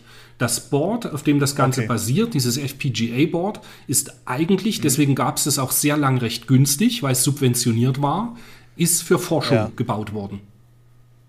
Bis jemand drauf oh. kam und gesagt hat, Mensch, Darauf können wir ja auch Sachen installieren, die Retro-Konsolen sind. Und es gibt halt eine wahnsinnig ja. äh, aktive Entwicklerszene, die da halt für ganz wenig Patreon-Geld oder oftmals auch unentgeltlich halt dann die sogenannten Cores, nennt sich das, äh, für ja. Mega Drive neulich 32X Gestern ist der PlayStation 1 Core endlich final geupdatet worden und kam jetzt raus. Du kannst also jetzt in allerfeinstem HDMI-Signal äh, in der Originalauflösung PlayStation 1 Spiele spielen. Es gibt mittlerweile Geil. sogenannte Shadow Masks das bedeutet, mhm. dass er, äh, da sagst du dann, hey, ich möchte bitte das Bild so wie das Sony äh, TV, wie heißen die Sony Trinitron aus dem Jahr 1987. Alter. Genauso möchte ich bitte, dass das Bild ausschaut. Dann wählst du das aus und dann sieht das genauso aus. Also es ist nicht nur einfach simple Scanlines drüber geklatscht, sondern einfach, es sieht so aus wie das Fernsehbild damals. Das ist halt wirklich genial, ne? Es ist auch interessant, ähm, leider habe ich jetzt auf Retroplays direkt keinen gefunden, deswegen musste ich leider, aber dazu kommen wir gleich, äh, auf, einer, auf einer Konkurrenzplattform gucken, die wahrscheinlich jeder von uns kennt, die ich jetzt aber hier nicht explizit nenne. Äh, der Unterschied zwischen der Röhrenfernsehen, du merkst halt langsam, auf dieser Plattform sind Leute unterwegs, die Retro-Fans sind, die dir sagen, hey, kauf jetzt diesen Sony Trinitron. Also wenn ihr mal einen Röhrenfernseher haben wollt, kauft einen Sony Trinitron. Ja, nur mhm. als Empfehlung. Ähm, da haben die ein PlayStation-Bild abgebildet, kostet 250 Euro der Fernseher. Ja. Und ein paar Zeilen weiter kostet genau dasselbe Gerät 10 Euro. Also da merkst du halt, da ist immer noch diese, diese, diese, dieser Unterschied ganz groß. Und da solltet ihr ein bisschen länger gucken, wenn ihr so ein Ding haben wolltet, ähm, dass ihr vielleicht jemanden erwischt, der keine Ahnung davon hat, der einfach nur sagt, der, wer, wer, was will man mit dem alten Ding noch? Aber ich habe gerade einen entdeckt, äh, 16 zu 9, kein Flachbild steht extra in der Überschrift, wahrscheinlich damit man es besser findet. Und dann steht da etwa in der Beschreibung etwas schwerer. etwas schwerer. und, und ähm, die Sony Triniton-Dinger, die waren wirklich schwer. Aber ich habe schon zu meiner Verlobten gesagt, ich habe schon gesagt, wenn das jetzt, äh, also wir planen demnächst äh, äh, ein äh, Haus eventuell zu holen oder zumindest eine größere Wohnung erstmal, da habe ich schon gesagt, wenn ich da ein Arbeitszimmer habe, dann will ich da komplett neu gestalten und da muss eine Ecke mit einem Röhrenfernseher rein. Spätestens seitdem ich nämlich, ähm, äh, spätestens seitdem ich ein Video jetzt gesehen habe von Linus Tech Tips, ich weiß nicht, ob euch das irgendwie mal reingespürt wurde, die haben mal sich wirklich so ein Studio-Monitor besorgt. 60 Kilo oder so, auch von Sony. Und haben daran die Konsolen angeschlossen, wie ein Dreamcast und so weiter. Und die haben gesagt, du siehst richtig, dass diese Spiele für diese Röhrentechnik ausgelegt waren. So zum Beispiel ein Sonic äh, Adventure. Meines Erachtens nach gruselige Spiele, aber das ist ja Geschmackssache. Ähm, sieht viel plastischer aus auf so einem Röhrenfernseher. Mhm. Also, ne? Wer wäre als erstes? ja, die, die haben halt auf einem PVM gespielt, denke ich mal. Und da habe ich hier auch noch einen, einen 19 Zoller. Der ist ein bisschen kleiner. Mhm. Das sind diese Studiomonitore, wie sie halt früher in Schnitt äh, Abteilungen saßen in den TV-Stationen. Die konntest du so vor mhm. zwei, drei Jahren, konnte ich die hier noch bei uns in München in einem Vorort, gab es eine Firma mit einer Videoproduktion und der hat die irgendwann aus seinem Lager rausverkauft und da hast du die noch für 50 Euro bekommen. Und jetzt ja. werden sie halt immer teurer. Die haben dann auch keinen SCART-Anschluss, sondern du brauchst äh, einen mhm. Adapter, nennt sich BNC auf SCART. Und dann kann mhm. Ton sowieso nicht. Und dann kannst du aber da wirklich in astreinem Bild halt äh, deine Retro-RGB-Konsolen drauf genießen. Das ist schon wirklich sensationell. Und gerade beim Mega Drive gibt es beim ersten Sonic gibt's ja diese Wasser-Stages. Mhm. Und das findet man online mhm. ganz gut, weil da gibt es einen, der, der das mal geprüft hat. Das sieht halt dieser, dieser Transparenzeffekt, den das Mega Drive ja eigentlich nicht konnte. Das sieht an dem Wasserfall ja. eben äh, per Emulation oder per HDMI immer schlechter aus, als wenn du einfach das ja. Chinch-Signal hattest, was einfach das Verwaschene mitgenommen hat. Echt? Ja, richtig. Also du, das wusste ich das nicht. Wurde halt doch, doch, also äh, diese, diese ganzen geilen Lösungen wie diese HDMI-Umbauten, die feiere ich ja total, das habe ich ja vorhin schon mal so angedeutet. Äh, die sind aber sehr teuer, muss man auch dazu sagen. Selbst wenn man, also das Kit kostet meistens für eine Retro-Konsole schon 250 Euro oder so fürs N64, wenn du mal eins bekommst. Aber meine Playstation zum Beispiel habe ich damals auch direkt umbauen lassen und die hat so ein geiles Bild. Aber du siehst halt immer diese sogenannten Dithering-Effekte. Also das heißt, wenn man Transparenz erzeugen wollte, war einfach jeder zweite Pixel ausgeblendet. Ja. So. Und durch diese, dadurch, dass die Pixel ja nicht fest sind an einem normalen Monitor, äh, sondern äh, die halt skalieren, ist das damals gar nicht aufgefallen. Deswegen hat man heutzutage gesagt, sagt, sitzt man heute ganz oft davor und sagt sich so, hä? Das sieht doch gar nicht so scheiße aus. Das sah doch damals gar nicht so scheiße aus. Aber das reine digitale Signal von der PlayStation 1 zum Beispiel war direkt darauf ausgelegt, ähm, diese Dithering-Effekte zu erzeugen um dann auf einer, auf einer normalen Röhre Transparenz erzeugen zu können. Und äh, wenn du das an ein normales Gerät anschließt mit RGB-Stecker und so weiter und so fort, dann ist das ein Unterschied wie Tag und Nacht. Mhm. Das ist ja Wahnsinn. Ja, ich habe jetzt mal gerade oh. gegoogelt, so ein paar Nebenbei-Bilder. Das ist wirklich, ja, interessant. Ne? Und äh, dafür war es halt ausgelegt. Auch damals äh, Mario 64. Wenn du das heute per Emulator spielst, mache ich natürlich nie ja, ähm, dann ist es so, du siehst halt diese einzelnen Körperteile von Mario, weil die ersten Spiele auf dem N64 waren halt wirklich so, die Figur wurde für die Bewegungsflexibilität und man muss wirklich sagen, Mario 64, dafür, dass es von 1996 ist und quasi eins das erste richtig große 3D Jump'n'Run, was man auch dafür, da bezeichnen konnte äh, als das, waren die Animationen halt super präzise. Ne? Und das haben sie halt nur erreicht damit, dass du diese einzelnen Körperteile, die waren ja nur so zusammengesteckt. Also wenn du genau hinguckst, der besteht ja nur so aus einzelnen Teilen. Und das hast du durch diese Pixel, die sich da irgendwie verschwommen haben auf einer Röhre, ähm, oder beziehungsweise es sind ja keine Pixel, es ist ja dieser Kathodenstrahl, der von hinten das an mhm. äh, die, den Monitor äh, blendet, ähm, hast du das halt nicht gesehen. So, da war Mario 64 einfach eine Figur. So. Und das ist halt schon geil. Und wie gesagt, äh, nimmt nicht den ersten Monitor. Also Linus Tech Tips hat zum Beispiel für diesen Monitor, den sie da beworben haben, 3000 Dollar bezahlt. Auf. Weiß nicht, ob das ein Fehler war. ja. Und, aber dieser Monitor konnte schon 2306 mal 1440 Pixel. Das war so ein absolutes High-End-Modell in Sachen Monitore. Ähm, ja, mir hat ein Bekannter auch gesagt, dass dieser äh, NEC XM37, den ich halt hatte, dass der auch neu damals jenseits der 10.000 Euro gekostet hat. ja, ich war sehr glücklich, als ich den hatte. Ja. Aber, aber so 60 Kilo mal rumschleppen. Ich wollte gerade sagen, ich war dann auch froh, als ich ihn wieder weg hatte, weil, mm. ja, 103 Kilo bewegst du tatsächlich gar nicht allein. Und auch zu zweit nee. ist es schon, da musst du gut gefrühstückt haben. ja, ja. Ähm, Nee. Ja, also die, diese, es gibt halt diese Varianten. Wir hatten jetzt das HDMI, wir hatten ähm, das Retro-Tink. Wenn man das mal und vergleicht mit den ersten Lösungen wie dem zum Beispiel OSSC oder FrameMeister, ja. wo du ja die, die, die Haare verloren hast, wenn du ja, konfiguriert voll. hast. Aber der FrameMeister war ja. unglaublich populär. Der, das, ja, klar, das, weil es das erste Gerät richtig. war. So. Und er kam ja damals über die Firma Solaris Japan. Und der Inhaber und Betreiber von Solaris Japan hat ursprünglich 2007 bei mir im Nippon Dreams Laden gearbeitet. Ja. Ach.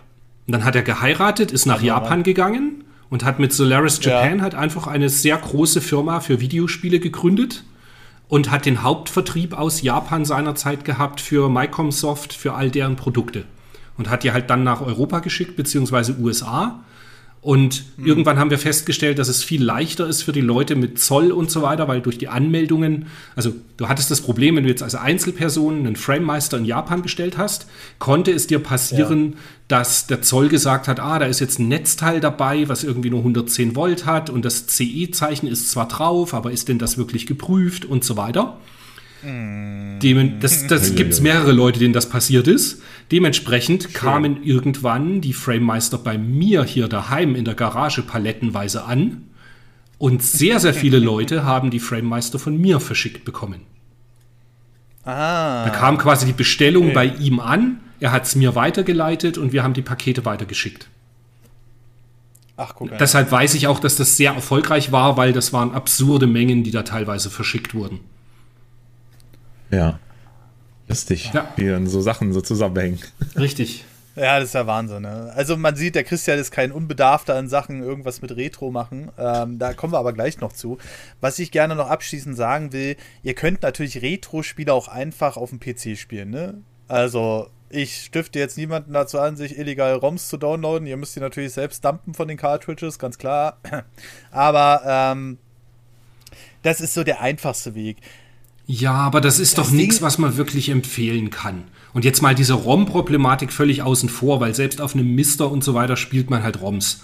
Aber hm. dieses vom PC-Monitor, gut, die Jugend heutzutage, die sitzen eh so viele, also mehr am PC-Monitor und, und, und zocken da sowieso. Nee, irgendwas. die sitzen vom iPad. Oder sitzen vom iPad, ja gut. PC. Das ist jetzt alter Männer-Talk, genau, ja, richtig. ähm, aber ich denke mir so, ich habe mit einem Emulator am PC, habe ich nie Spaß gehabt.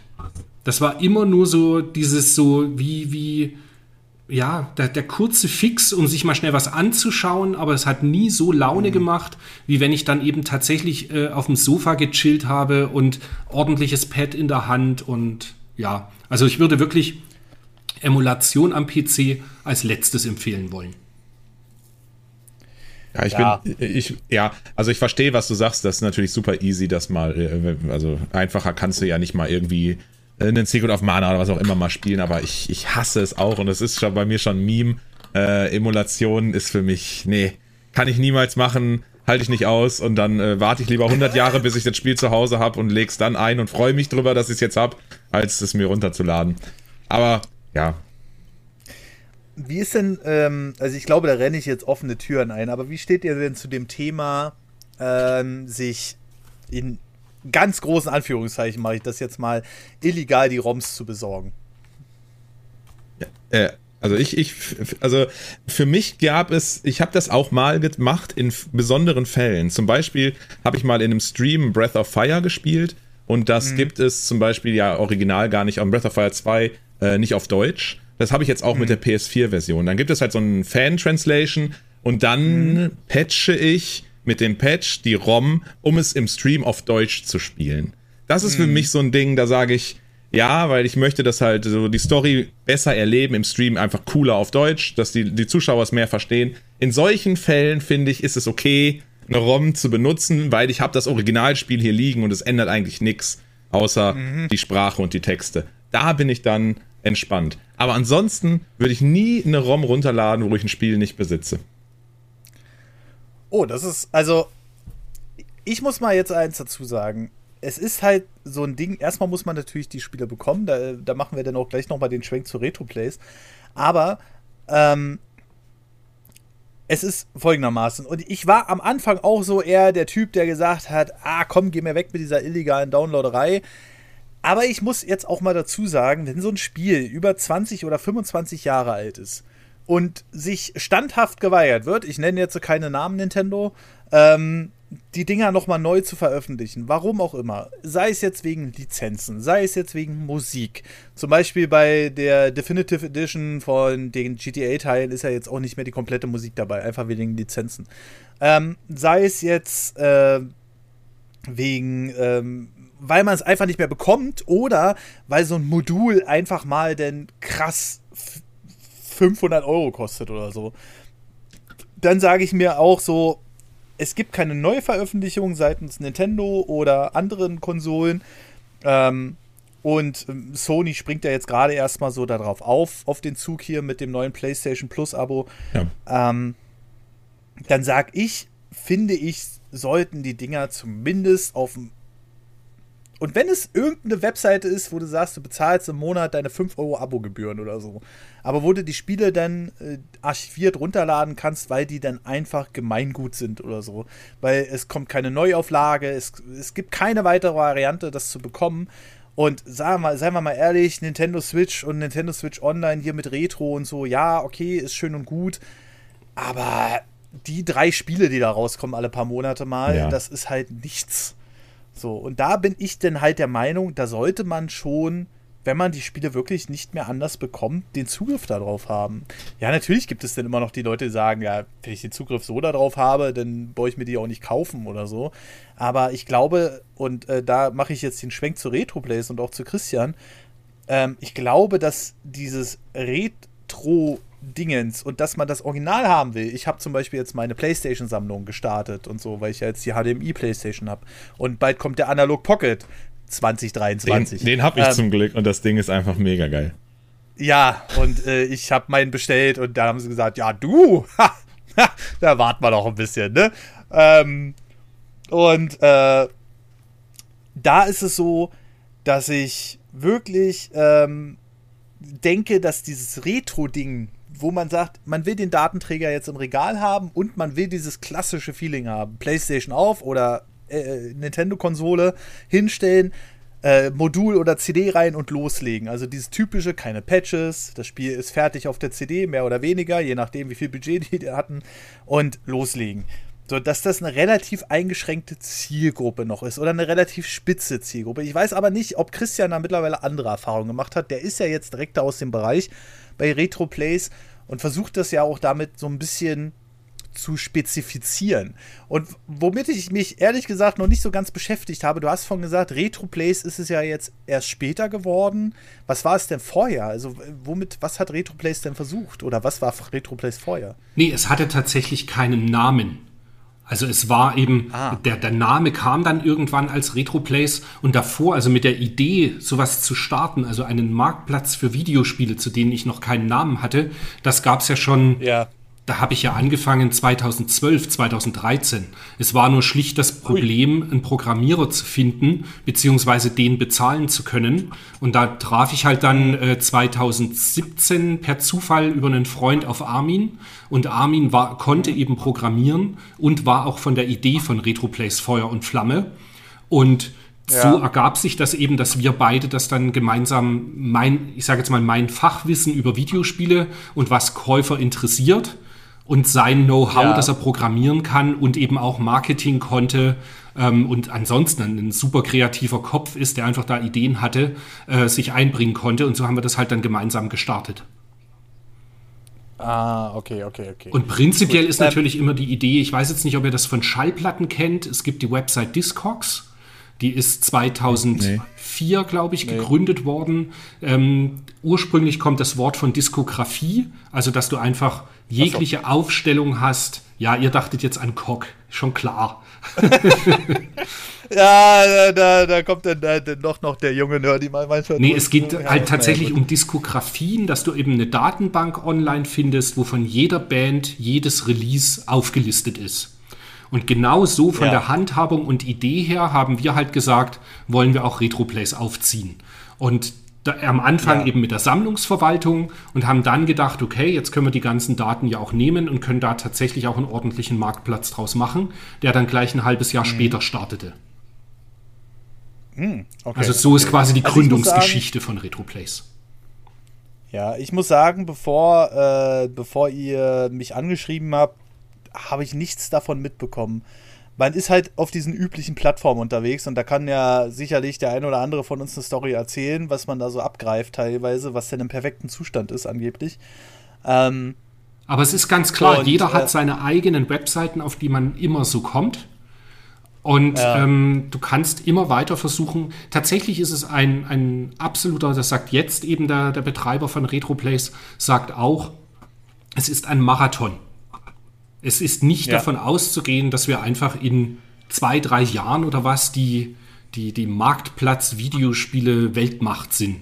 Das ist auch gar nicht das Ziel, sondern ja. erstmal wird einfach der deutschsprachige Raum ordentlich bedient. Und wenn aus Frankreich und Spanien und Italien noch Käufer kommen, ist das auch okay. Aber es ist nicht so aktuell. Ganz kurz, ich muss mal ganz kurz zur Tür, ja? Ich bin sofort wieder da. Ja. Alles klar. Ich schreibe mal kurz den Timecode auf. Drücken wir Pause oder was machen wir? Nein, nein, nein, okay, einfach bitte weiterlaufen lassen. Okay. Äh, dann kann ich es einfach schneiden dann am Ende. Ähm, ist ja eine schöne Runde, ja. Mensch. Ja, finde ich auch. äh, ist halt auch wieder so, Retro kann man, glaube ich, so weit ausfächern. Mhm. Und äh, das ist ja auch so ein Punkt, den wir gerne mehr im, äh, im Podcast noch aufgreifen wollen. Einfach mal über ein altes Spiel reden oder so. Ähm, ist halt äh, wichtig. Ja. Aber ich, ich denke tatsächlich, du hast ein massives Problem mit Fear of Missing Out. Du musst, ja, ist so. Ich weiß nicht. Also, ich bin mittlerweile auch so, dass ich ähm, viel einfach links liegen lasse, weil es mich überhaupt nicht mehr juckt. Mhm. Ja, das ist ja dann also, schon mal gut. Da, also ich kann ja nur das, äh, ja. äh, wie es auf mich wirkt. Weißt du, und ich denke, das ist natürlich ja. dem geschuldet, dass du halt einfach dieses Format äh, Nerd Over News hast, dass du ja einfach bei mhm. allen News irgendwie mitreden musst. Ansonsten äh, hauen dir ja die, die, die Kanalabonnenten ab, weil sie sagen, ja gut, der berichtet ja überhaupt nicht über meine News, die mich interessieren. Ja, das ist, äh, und manche sind so eklig. Naja, egal. Ich, ich bin übrigens wieder da. Verzeihung. Das ist schön. Äh, hast du deine Tonspur weiterlaufen lassen? Einfach? Ja, ja. Sehr gut, sehr gut, sehr gut. Äh, dann mache ich hier einfach mal 107 und dann schneiden wir daran. So, äh, Christian, wo warst du jetzt daran?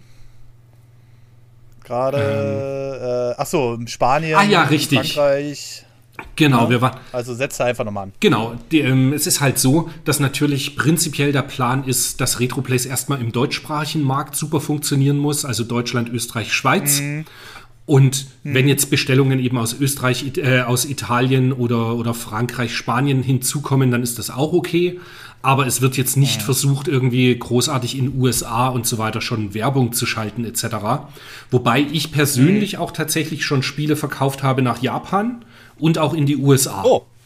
Ist auch schon passiert, Ach, ja. Guck an. Waren es dann super also, seltene Sachen? Muss ja, ne? Also es muss ja was ganz Abgefahrenes gewesen sein, oder? Gar nicht mal. Ich denke fast eher, dass es ein Spiel war. Ähm, das ist dieses ähm, US für PlayStation 1, heißt es, glaube ich, amerikanisch heißt es Skunk für PlayStation 1. Das ist so ein Jump'n'Run, mhm. 2D-Style mit einem äh, Stinktier. Okay. Und das ist ziemlich cool. Okay. Und ähm, auf alle Fälle habe ich das als japanische Version gehabt. Und ich denke mal, dass mein Preis einfach günstiger war, als was dieser Titel in Japan sich verkauft. Und deswegen hat es der ja. Japaner dann halt gekauft. Ja. Ah. Also was ja ganz beliebt ist in Amerika, ist ja zum Beispiel die PAL-Version von Turok 1. Richtig. Weil die halt übelst auf diese äh, Roboter, also auf diese Cyborg mhm. stehen, ne? Und ähm, eigentlich haben sie es ja mit Turok 1 auch ein bisschen einfach gemacht. Und, aber es war irgendwie, das war mal ein coolerer Schnitt. Also darüber könnte man mal einen eigenen Podcast machen, über geschnittene Spiele. Aber ähm, das war eigentlich ein ganz cooler Schnitt, weil am Ende, zum Ende von Turok, ich spoiler das jetzt, aber das Spiel ist ja jetzt auch schon alt genug, ähm, bist du halt in Welten gekommen, da hast du hauptsächlich nur gegen Cyborgs gekämpft. So, und die wurden einfach dann schon nach vorne gesetzt in dem Spiel. Und da war das gar nicht so schlimm. Aber wo ich dann natürlich irgendwann dann die äh, amerikanische Version gesehen habe, dachte ich so, wow, Blutfontänen, Meter hoch, muss ich haben. Ich ähm, habe Turok immer mit dem Cheat gespielt, dass die Figuren alle stehen blieben, große Köpfe hatten und getanzt haben. Ja, man kennt es. ja. es, gab, es, es gab ja auch den PlayStation 1-Modus bei Turok 1. Stimmt. Die, ja, Hatte die dann äh, keinen Nebel? Diesen, äh, doch, der war weiterhin da, aber du hattest halt. Ähm, und der Nebel war auch wichtig für Turok, ja. Das war ein Dschungel, das war. Da ist es nebelig, war, ja. Ja, so, da passt das. ähm, aber äh, der PlayStation 1-Modus hat halt die Texturen wieder grob aufgelöst, so wie es auf der PlayStation halt war, und es hat geruckelt. und das war halt so eine Anmerkung an die Entwickler der PlayStation 1, so, ha, wir haben das wesentlich bessere Powerhouse hier stehen, obwohl das ja auch nicht in allen Belangen gestimmt hat. Ähm, aber das fand ich schon sehr witzig. Übrigens kann ich sehr empfehlen, falls man das Spiel nochmal äh, nachholen will, habe ich hier schon ein paar Mal im Podcast erwähnt. Die Remaster von Night Dive sind super. Also die pa packen das genauso, wie man das braucht. Ähm, ja, gut, du hast die Spiele nach Japan äh, weiter äh, auch schon verkauft. Ähm, und wie ist denn das jetzt? Darfst du da, also ich weiß nicht, äh, du sagst immer, derjenige ist ähm, äh, euer Chef. So, und ich dachte bisher immer, so in meiner Naivität, du bist da quasi der Chef. Äh, also was gibt es da, wie, wie läuft das da ab? Also du musst jetzt keine interne Nö, das ist ja ganz einfach, das ist schnell, schnell erklärt sogar. Ähm, von 2017 ja. bis 2021 November, beziehungsweise Ende Oktober, waren Armin und ich gemeinsame Betreiber von RetroPlays. Und seit dem 1. Ja. November ist die Skin Baron GmbH mit Sitz in Hof Betreiber von RetroPlays. Das ja. ist, äh, Skin Baron macht eigentlich, haben die einen Marktplatz für Skins für Counter-Strike. Ach. Ah, und sind damit halt okay. sehr erfolgreich. Und mit, dem, äh, mit einem der Gründer von, von Skin Baron bin ich seit zwei, drei Jahren schon in Kontakt. Und dann ergab sich mhm. eben, dass die gesagt haben, komm, wir finden RetroPlays so eine geile Idee und das äh, nehmen wir unter unsere Fittiche und bekommen das mit unserem Marketing hin, dass ähm, das richtig groß wird. Und das Ganze ja. haben wir natürlich gerne angenommen. Armin ist in dem Zuge dann ausgeschieden. Und ich habe fest angefangen bei tatsächlich eben Skin Baron, beziehungsweise für das Projekt Retroplays eben, was für mich dann den Vorteil ja. hatte, dass ich einfach nicht mehr noch irgendwo anders arbeiten gegangen bin, sondern jetzt eben in Vollzeit mich um Retroplays kümmern kann. Zusammen mit der Laura Ach, vom Marketing und mit dem Marc, der die Programmierung macht, ist es eben das, mhm. ähm, weißt du, wenn, wenn du Vollzeit auf einmal äh, an was arbeiten kannst, hast du eben auch Zeit, mhm. YouTube-Influencer zu recherchieren, mal was auszuprobieren. genau. Ja, das hast du eben nicht, ja. wenn du das quasi abends in zwei, drei Stunden nach deiner Arbeit normal noch angehst. Ja, richtig, richtig. Ja, also das klingt ja auf jeden Fall schon mal äh, sehr vielversprechend.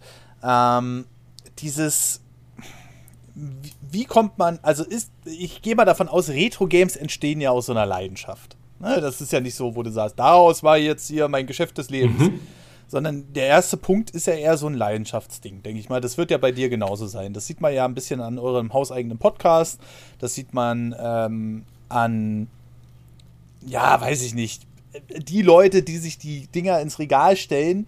Wir werden immer mehr zur Minderheit. Ja, es ist aber das, was ich den Leuten gerne auch vermittle, auch auf unseren Flyern und so weiter. Das klingt immer ja. so ein bisschen nach Marketing-Speech. Es ist aber im absoluten Kern und Herzen genau das, wie es ist. Ich liebe nicht nur Videospiele und Retro-Spiele, sondern ich lebe das tatsächlich. Meine Frau kann ein Lied davon ja. singen, weil ich einfach äh, außer noch Hardcore-Punk äh, kein anderes Thema habe. Weißt du? Es ist so, Retro-Videospiele ist absolut mein Ding.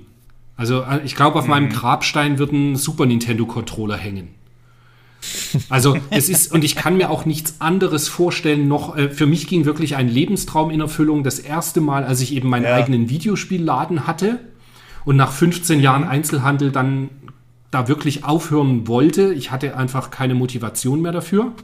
Und dann aber mhm. eben zu sehen, dass das zarte Pflänz, Pflänzchen Retroplays ähm, eben auch mhm. langsam startet. Noch lange nicht in der Zone mhm. ist, dass du sagst, damit verdienst du Geld. aber es geht halt in die mhm. richtige Richtung.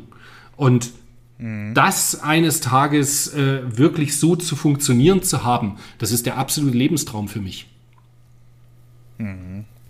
Das klingt ja auf jeden Fall schon mal ganz nice.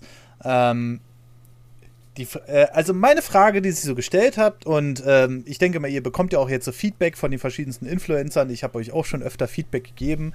Ähm, ist jetzt, äh, du sagst ja selbst, es ist ein Marathon. So, das ist nichts, was von heute auf morgen sofort super explodiert.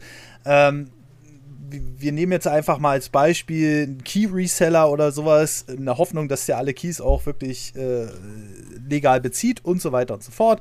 Ähm, da hast du natürlich auf schlagartig auf einmal die modernsten Games, die, die Leute, die du sofort abholen kannst, weil die Games überall besprochen werden und so weiter und so fort. Und ich stelle mir das halt bei Retro-Games wesentlich schwieriger vor, ähm, weil du natürlich eine spitze Zielgruppe ansprichst, die alle so, würde ich jetzt mal behaupten, in, im Alter sind wie wir drei jetzt. Grob, ja. So, und mhm. ähm, und ähm, was, was glaubst du, oder meinetwegen auch Densen, was denkt ihr, wird dieses Retro-Thema jetzt so auf dieser Höhe bleiben? Es gibt natürlich die extrem Ausreißer wie ein Analog oder zum Beispiel, die wir ja auch schon besprochen haben, die halt mega erfolgreich sind. Es gibt aber auch äh, meines Erachtens nach so die verschiedensten Abstufungen von Spielen. Äh, äh, Quatsch, von Themenfeldern und von, von Anbietern in Retro, das, das streut sich so, habe ich so, so vom, vom Erfolg her. Aber was glaubt ihr, und äh, da gebe ich jetzt mal erstmal an Densen weiter, wie, wie groß wird das noch werden? Das Ganze? Oder ist das jetzt einfach nur so eine Welle, weil wir dann irgendwann alle, was weiß ich, an Bluthochdruck umfallen oder so? Oder ähm, meinst, meint ihr, dass dieses Retro-Ding noch so richtig nochmal explodieren wird? Also äh, ich glaube, dass wir jetzt auf jeden Fall schon an einem Punkt sind, wo das Retro-Thema gerade, also es ist ein guter Zeitpunkt, sich damit zu beschäftigen. Jetzt auf, auf Käuferseite wahrscheinlich auch ein teurer Zeitpunkt. Ähm, ich glaube, also viele vermuten ja auch, das, das finde ich jetzt auch immer wieder spannend, wenn ein moderneres Spiel rauskommt, dann gibt es ja die Leute, die sagen, oh, ich kaufe das jetzt und ich kaufe das einmal und ich kaufe das zweimal und einmal lasse ich es zu und eingepackt, weil das ist bestimmt in 30 Jahren was wert. Ähm, mhm. Das finde ich ist äh, ziemlich witzig und ich glaube, da vertun sich ziemlich viele Leute. Ich, ich persönlich glaube nicht, dass wir irgendwann da hinkommen, dass ein PlayStation 5 Spiel auf einmal unfassbar viel wert ist. Ähm, einfach aus dem Grund, weil die einfach viel häufiger produziert werden, weil man viel sensibler ist mit dem Thema und viel mehr jetzt schon darauf achtet, wie, wie, wie gehe ich eigentlich damit um und vielleicht ist das ja mal was wert. Und das war halt mhm. halt damals anders und ich glaube, dass äh, die Sachen halt einfach, äh, naja, es ist halt Fakt, dass es gar nicht so viele Spiele davon gab, dass die mhm. halt in der Regel auch nicht so in so einem guten Zustand waren, weil die, weil man als Kind vielleicht gesagt hat, oder die Mutti hat gesagt, pack das Spiel aus und schmeiß den Karton weg. Das ist alles viel ah! seltener. Ja, es kann ja sein. ähm, ist es alles viel seltener und heute ist man so super sensibel und deswegen ja. glaube ich, dass, dass, dass das schon eine, eine ziemliche äh, Hochphase ist. Also ich will nicht sagen, es geht nicht noch höher, aber ich glaube, irgendwo geht es wieder zurück. Das ist so ein bisschen meine Vermutung. Hm. Sehe ich ganz genauso. Also exakt meine Meinung. Und ich denke auch, dass dieser ja. Hype um gegradete Spiele irgendwann wieder, ähm, das ist ja eine komplett eigene Bubble. Die könnten auch nicht Videospiele handeln, weil es sind einfach Videospiele, die mhm. dem normalen Spielermarkt entzogen werden. Und ähm, ja. dann werden die unter sich gehandelt. Also ich würde, weißt du, weil jemand, der normal Spieler ist, sage ich mal, stellt sich vielleicht ein oder zwei Lieblinge gegradete Spiele ins Regal. Aber der fängt doch ja. nicht an, das mhm. als großes Handelding aufzuziehen oder als Wertsteigerung mhm. zu kaufen. Oder weißt du, kauf ein Pokémon für zweieinhalbtausend Euro gegradet. Ja, wo soll denn da der Wert noch nach oben gehen? Aber ich will auf dieser, dieser Grading-Szene gar nicht so rumhacken, sollen sie machen, ähm, wird schon irgendwas sein. Ich persönlich halte das alles für einen riesen Scam, aber ist halt auch mein, weil, weil ich habe davon ja nichts. Tatsächlich ist so die Idee sogar, ja. es kann sein, nachdem es noch gar keinen gescheiten Marktplatz gibt für gegradete Spiele, dass du einfach bei Retroplays irgendwann auch, also das sage ich jetzt mal ganz vorsichtig, dass das irgendwann in Zukunft kommen kann, dass du einfach als Artikelzustand auch gegradet sortieren kannst und wirst dann natürlich aber auch als User sagen können, zeige mir einfach die gegradeten Sachen gar nicht an. Aber warum sollte ja. man das außen vor lassen? Weißt du, weißt du, es sind Videospiele sind Videospiele. da halt eingepackt mhm. in einen Plastiksarg. Ähm, aber wenn jemand meint, er muss sie handeln, dann kann er sie bei uns eben auch anbieten. Mhm. Also was, was ich jetzt mal so festgestellt habe, ähm, und das habe ich vorhin schon bei den Triniton-Fernsehern äh, festgestellt, es ist so ein Unterschied, wenn man auf einer Plattform unterwegs ist, die alles verkauft. Und ich nenne es jetzt einfach mal bei Namen, Kleinanzeigen, Ebay, kennen wir alle. Aber ähm, was ist letzte Preis? Oder. oh Gottes Willen. Ähm, und da merkt man halt schon viel mehr, und das ist mir auch in den letzten Zeiten immer aufgefallen, wenn wir hier so eine Einkaufsstreams gemacht haben auf Retroplays oder so, dass da immer noch genug Leute sind, die versuchen, dir das einfach für einen übertrieben harten Preis zu verkaufen. So, und ähm, bei Retroplays, zumindest für mich, sicherlich gibt es auch den einen oder anderen Ausreißer, habe ich so de aber den Eindruck, ähm, okay, hier versucht man durchaus mit fairen Preisen ranzugehen. Klar, ein Paper Mario 2 kostet immer noch seine 200 Euro, aber teilweise bei eBay versucht man das ja, und das meine ich auch ebenfalls, dass es viel Scam dabei ist, denn teilweise schon für Preise zu verkaufen, die der Wahnsinn sind. Ich zum Beispiel, ich persönlich, ich suche seit Jahren schon ein 64DD-Laufwerk, weil ich ein absoluter N64-Fan bin und ich will irgendwann dieses Ding besitzen. Aber das ist halt auf eBay 2000 Euro. Und das ist für mich nicht bezahlbar. Also das ist so wieder, und da finde ich, geht es auch ein bisschen in die falsche Richtung. So klar, das Ding wurde selten produziert und so, aber ähm, du merkst halt schnell, okay, die versuchen dir das wirklich irgendwie abzunehmen äh, oder so. Und ich habe schon überlegt, ich habe zwei N64 mit HDMI-Umbau hier. Den einen habe ich ähm, durch einen Zufall günstig bekommen. Und da hatte ich schon so kurz überlegt, oh, verkaufst du den und holst dir das 64DD. Aber irgendwie habe ich dann auch gesagt, nee, die Vernunft muss jetzt einfach mal siegen. Du holst dir das jetzt nicht. Und es tut mir ein bisschen innerlich weh. aber äh, manchmal ist es halt wirklich übertrieben so. Und ähm, gerade Gamecube-Spiele, oh, was ärgere ich mich. Ich habe so viele äh, Gamecube-Spiele verkauft damals, die so zum Beispiel ein perfekt altenes Twin Snake. Mhm. bekommst du 150 Euro für, ne? Habe ich damals für 30 verkauft oder so. Und ähm, das sind einfach so Sachen, da ärgert man sich drüber, aber ich merke halt immer wieder, worauf ich eigentlich hinaus wollte, ich bin schon wieder abgedriftet, ähm, dass man, wenn man unter diesen Gamern ist, und das ist jetzt auch gar nicht mal so werbetreibend gemeint, auch wenn wir in Kooperation sind, das ist egal, ähm, da merkst du, okay, die Leute setzen noch mal wesentlich realistischere Preise an, weil auch einfach die merken, das kauft keiner. So, also du merkst einfach die Realität auf so einer für Leute gemachten Plattform ist eine andere als auf den Plattformen, wo du äh, wirklich eine Menge Scam dabei hast, die dann versuchen dir ein Paper Mario meinetwegen auch für 500 Euro anzudrehen. Und ähm, das muss, habe ich in letzter Zeit schon festgestellt, wo ich dann so auf der Plattform war und dachte mir so, hä? Sonst werden da immer ganz andere Preise für aufgerufen. Ähm, ja, also ich würde jetzt nicht sagen, dass RetroPlays so die Schnäppchenplattform ist. Das ist, ähm, nee, das, das, das, ist ja auch, wäre gar nicht so gewollt. Aber tatsächlich denke ja. ich mir, dass es ähm, viele unserer User sind halt auch, die, die seit Anfang an 2018, 2019 dabei sind. Das ist natürlich auch die absolute Hardcore-Basis an Videospiel-Retro-Spielern, die es in Deutschland halt so gibt, ja. die da angefangen haben. Und die ja. wissen halt auch um den Wert ihrer Spiele in, in beide Richtungen. Weißt du, also wir, wir hatten ja. auch schon genug Leute, die sich jetzt beschwert haben, von wegen, dass irgendwas, dann, weißt du, dann hast du wieder das eine Spiel, das ist teurer, als was es bei eBay das letzte Mal zu einer Auktion wegging. Und ja, ja, ja genau. Ja, und, und, diese Meckerer, die hast du aber eben ja immer wieder mal. Und ich denke mir dann so, naja, mhm. da hätte ja nur noch einer Interesse an dem Spiel in dem Moment bei der Auktion haben müssen. Und dann wäre der Preis weiter nach ja. oben gegangen. Also es ist halt auch unrealistisch, immer nur die Auktionen zu nehmen, für wie viel was ausgelaufen ist, weil es einfach so viele verschiedene Faktoren gibt wenn irgendwie Dienstag, ja. Mittag 13.30 wo 90 Prozent der Menschen arbeiten, eine Auktion ausläuft, naja, dann kann es schon sein, dass es für zu wenig Geld ausläuft.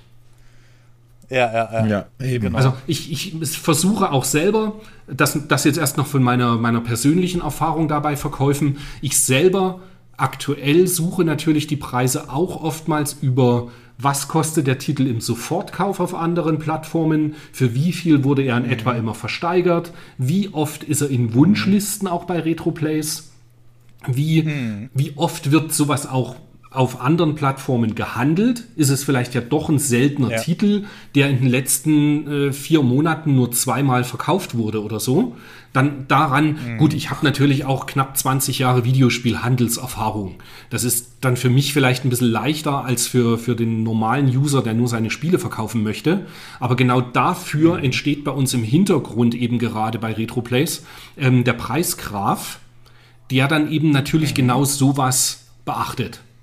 Der zieht von verschiedenen ja. Plattformen die Preise. Es ist ein bisschen wie Preischarting, aber äh, kennt ja. ihr vielleicht preischarting.com, mhm. aber mehr auf den europäischen Markt gemünzt. Mhm. Damit einfach okay. ein User, der jetzt sagt, hey, ich finde hier gerade mein Super Mario Land im Keller, es ist im super Zustand, äh, hier sind auch Fotos dabei und dann siehst du halt bei Retroplays, okay, es wurde das letzte Mal für Summe X verkauft und kannst aber eben gleichzeitig mhm. auch sehen, normalerweise ist dieser Preis circa so und so. Und dann kannst du halt selbst entscheiden, ah. ob du es für den Preis halt einstellst oder eben nicht. Ja. Ja, das ist halt, äh, und das, das finde ich halt gut, dass man wirklich diese spitze Zielgruppe auch bedient, dass man sagt, man macht diese Features extra nur dafür und das hast du halt bei eBay nicht. Ne? Also das ist so, äh, da ist alles ein Marktplatz für alles. Klar, tendenziell könnte man natürlich damit mehr Geld machen, keine Frage. Ähm, denke ich, denke ich nicht mal, weil eBay ist halt einfach der Platzhirsch. Niemand braucht noch hm. mal ein eBay. Schau dir Konkurrenzplattformen nee. dazu an, die es zwar schon auch alle ewig gibt, aber ich kann mir nicht vorstellen, hm. dass die so unglaublich erfolgreich sind. Ja, gut, da ist auch wieder ein Punkt. Ne? Also, ja, und ich, ich muss aber sagen, wie gesagt, ich habe es nur für mich festgestellt, vielleicht ist es auch ein falscher Eindruck. Es ist, soll jetzt auch nicht super, super billig sein auf Retroplays, aber ich finde, äh, äh, es fällt einfach mehr ins Gewicht, dass man sieht, da, da gibt es einfach meines Erachtens nach fairere Preise. Mhm. So, und wenn du jetzt äh, bei eBay ein Spiel in sehr guten Zustand kaufst, ich habe jetzt zum Beispiel hier das erste Earthworm Jim für Super Nintendo gekauft, was wir ja jetzt auch gerade verlosen. Ähm, das ist einfach in einem Zustand, da, da, da leckst du dir die Finger nach. Und da würdest du meines Erachtens nach, ähm, ich habe jetzt bei Retroplays 65 Euro dafür ausgegeben, meines Erachtens nach würdest du bei äh, eBay locker das Doppelte ausgeben. Für, also einfach nur, weil es in dem Zustand ist. Da wird noch nicht mal großartig darauf geachtet, welches Spiel das ist. So, und ähm, das sind so meine Erfahrungen bisher. Vielleicht gibt es da schon Gegenstimmen und so und sicherlich gibt es auch da, weil ja jeder bei Retroplays verkaufen kann, ähm, auch den einen oder anderen Verkäufer, ähm, der, na, sagen wir mal, auch mal Müll andreht, obwohl da sehr gut steht oder so. Aber generell geht für mich immer, äh, guck auf Fotos von den Spielen. Hat derjenige überhaupt Fotos drin? Ähm, und äh, guck dir die auch genau an. Ja, manche haben ja ein Empfinden für gut oder sehr guten Zustand, haben ja alle, alle ein anderes Empfinden. Aber ich habe zum Beispiel einmal ein sehr gut erhaltenes Tomb Raider 4 gekauft, einfach weil ich die Serie damals ja gespielt habe. Meines Erachtens nach heutzutage unspielbar. Aber ähm, da stand auch sehr guter Zustand, CD ein wenig zerkratzt. Und dann kam das hier an und dann hast du geguckt, okay, das Backcover wurde mit einem äh, HP-Drucker von 1995 ausgedruckt und äh, die CD war nicht nur ein bisschen zerkratzt. Und ich habe die in meine äh, PlayStation eingelegt und die hat diesen HDMI-Umbauchip, der übrigens schon diese Sicherheitskopien-Sachen mit alle drin hat. Das ist heutzutage selbstverständlich bei einer PlayStation 1 offensichtlich. Ähm, und ihr konntet die nicht lesen. Ne? Und das sind so einfach so Sachen. Meine Tipps sind immer, achte darauf, dass derjenige Fotos drin hat. Auch von den CD-Rückseiten, gerade bei CD-Spielen und so, extrem wichtig. Und äh, da habe ich bisher nur gute Erfahrungen gemacht. Ich denke mir eher noch, um das kurz das, einzuwerfen, mit diesen CD-Rückseiten ja. fotografieren. Weißt du, ich selbst als Verkäufer habe jetzt irgendwie um die, weiß nicht, 500 oder 600 Bewertungen. Und da denke ich mir dann, ja. auch da sollten Käufer drauf achten. Wenn jetzt ein Verkäufer irgendwie seine 50, ja. 60 Bewertungen hat, dann ist der in der Regel mhm. vertrauenswürdig. Weißt du, dann musst ja, du nicht, wenn da einer schreibt, sehr gut, ganz kleine Kratzer auf der CD, dann kannst du davon ausgehen, dass da wahrscheinlich kein Bullshit gelabert wird. Weil ich persönlich, Ja gut, muss ich gestehen, stimmt, ja. ich persönlich, ich fotografiere zwar meine Spiele, aber ich fotografiere nicht die Rückseiten. Also nicht die. Ja, okay, da bin ich vielleicht ein bisschen pedantisch, aber ich habe auch nur eine kleine See. Äh, kleine Du hast dich im Einkaufsstream sogar beschwert, dass die CD nicht der Schriftzug gerade in der Hülle drin war. Du bist ein, Entschuldigung. Du bist ein fucking Monk, bist du. Ja, da bin ich. Aber ich habe auch so eine kleine ausgewählte Sammlung. Verstehst du? Das ist so für mich. Für mich muss jedes Spiel, was ich hier habe, das sind nicht viele. Also ich habe nicht die Riesensammlung, so das passt hier alles hinten in mein Regal rein. Und dann habe ich halt drüben noch ein paar Billigregale mit Sondereditionen stehen oder so. Aber ähm, die Dinger hier, die müssen in einem Zustand sein, wo ich sage, so würde ich die auch neu kaufen. So bin ich. So, und äh, was anderes kommt mir nicht ins Regal. So einzelne Module habe ich meistens nur, wenn ich zum Beispiel einen riesen Umzugskarton irgendwann mal gekauft habe mit so einer Spielesammlung. Da war ich ja so neidisch auf Densen, ne? Mit seiner Game Boy Advance Sammlung da. Da habe ich hab aber auch gedacht, ordentlich, da hat das Portemonnaie aber geblutet, aber ganz schlimm. ja, das glaube ich. Aber da habe ich so davor gesessen und dachte so, oh, wie geil. Einfach so, ähm, aber wenn ich mir die einzelnen Dinger kaufe, so, und die sind auch ganz ausgewählt, und ja, ich bin einer dieserjenigen Sammler, der sich einige Spiele doppelt gekauft hat, weil die anderen eingepackt bleiben, ähm, dann, ja, da bin ich wirklich, da, da, also da, da, da darf nix dran sein. Und ich muss sagen, bisher habe ich auch damit immer gut, bin ich auch gut gefahren auf Retroplays. Also die Spiele, die ich hier alle habe, die sehen alle aus wie geleckt. Die CDs haben keinen einzigen Kratzer. Und so muss Das ist sein. doch ein schönes Geil. Lob. Aber da, da, da, gibt es, da gibt es ja auch so viele unterschiedliche Leute. Ich meine, ich finde zum Beispiel, für mich muss das gar nicht so zu 100 Prozent. Also ich kaufe mir auch Modul, das vielleicht irgendwie ein bisschen was hat. Und ich liebe das auch, wenn ich das dann zu Hause irgendwie wieder dann frisch mache. Das, das mache ich, macht mir so Bock, das finde ich so geil.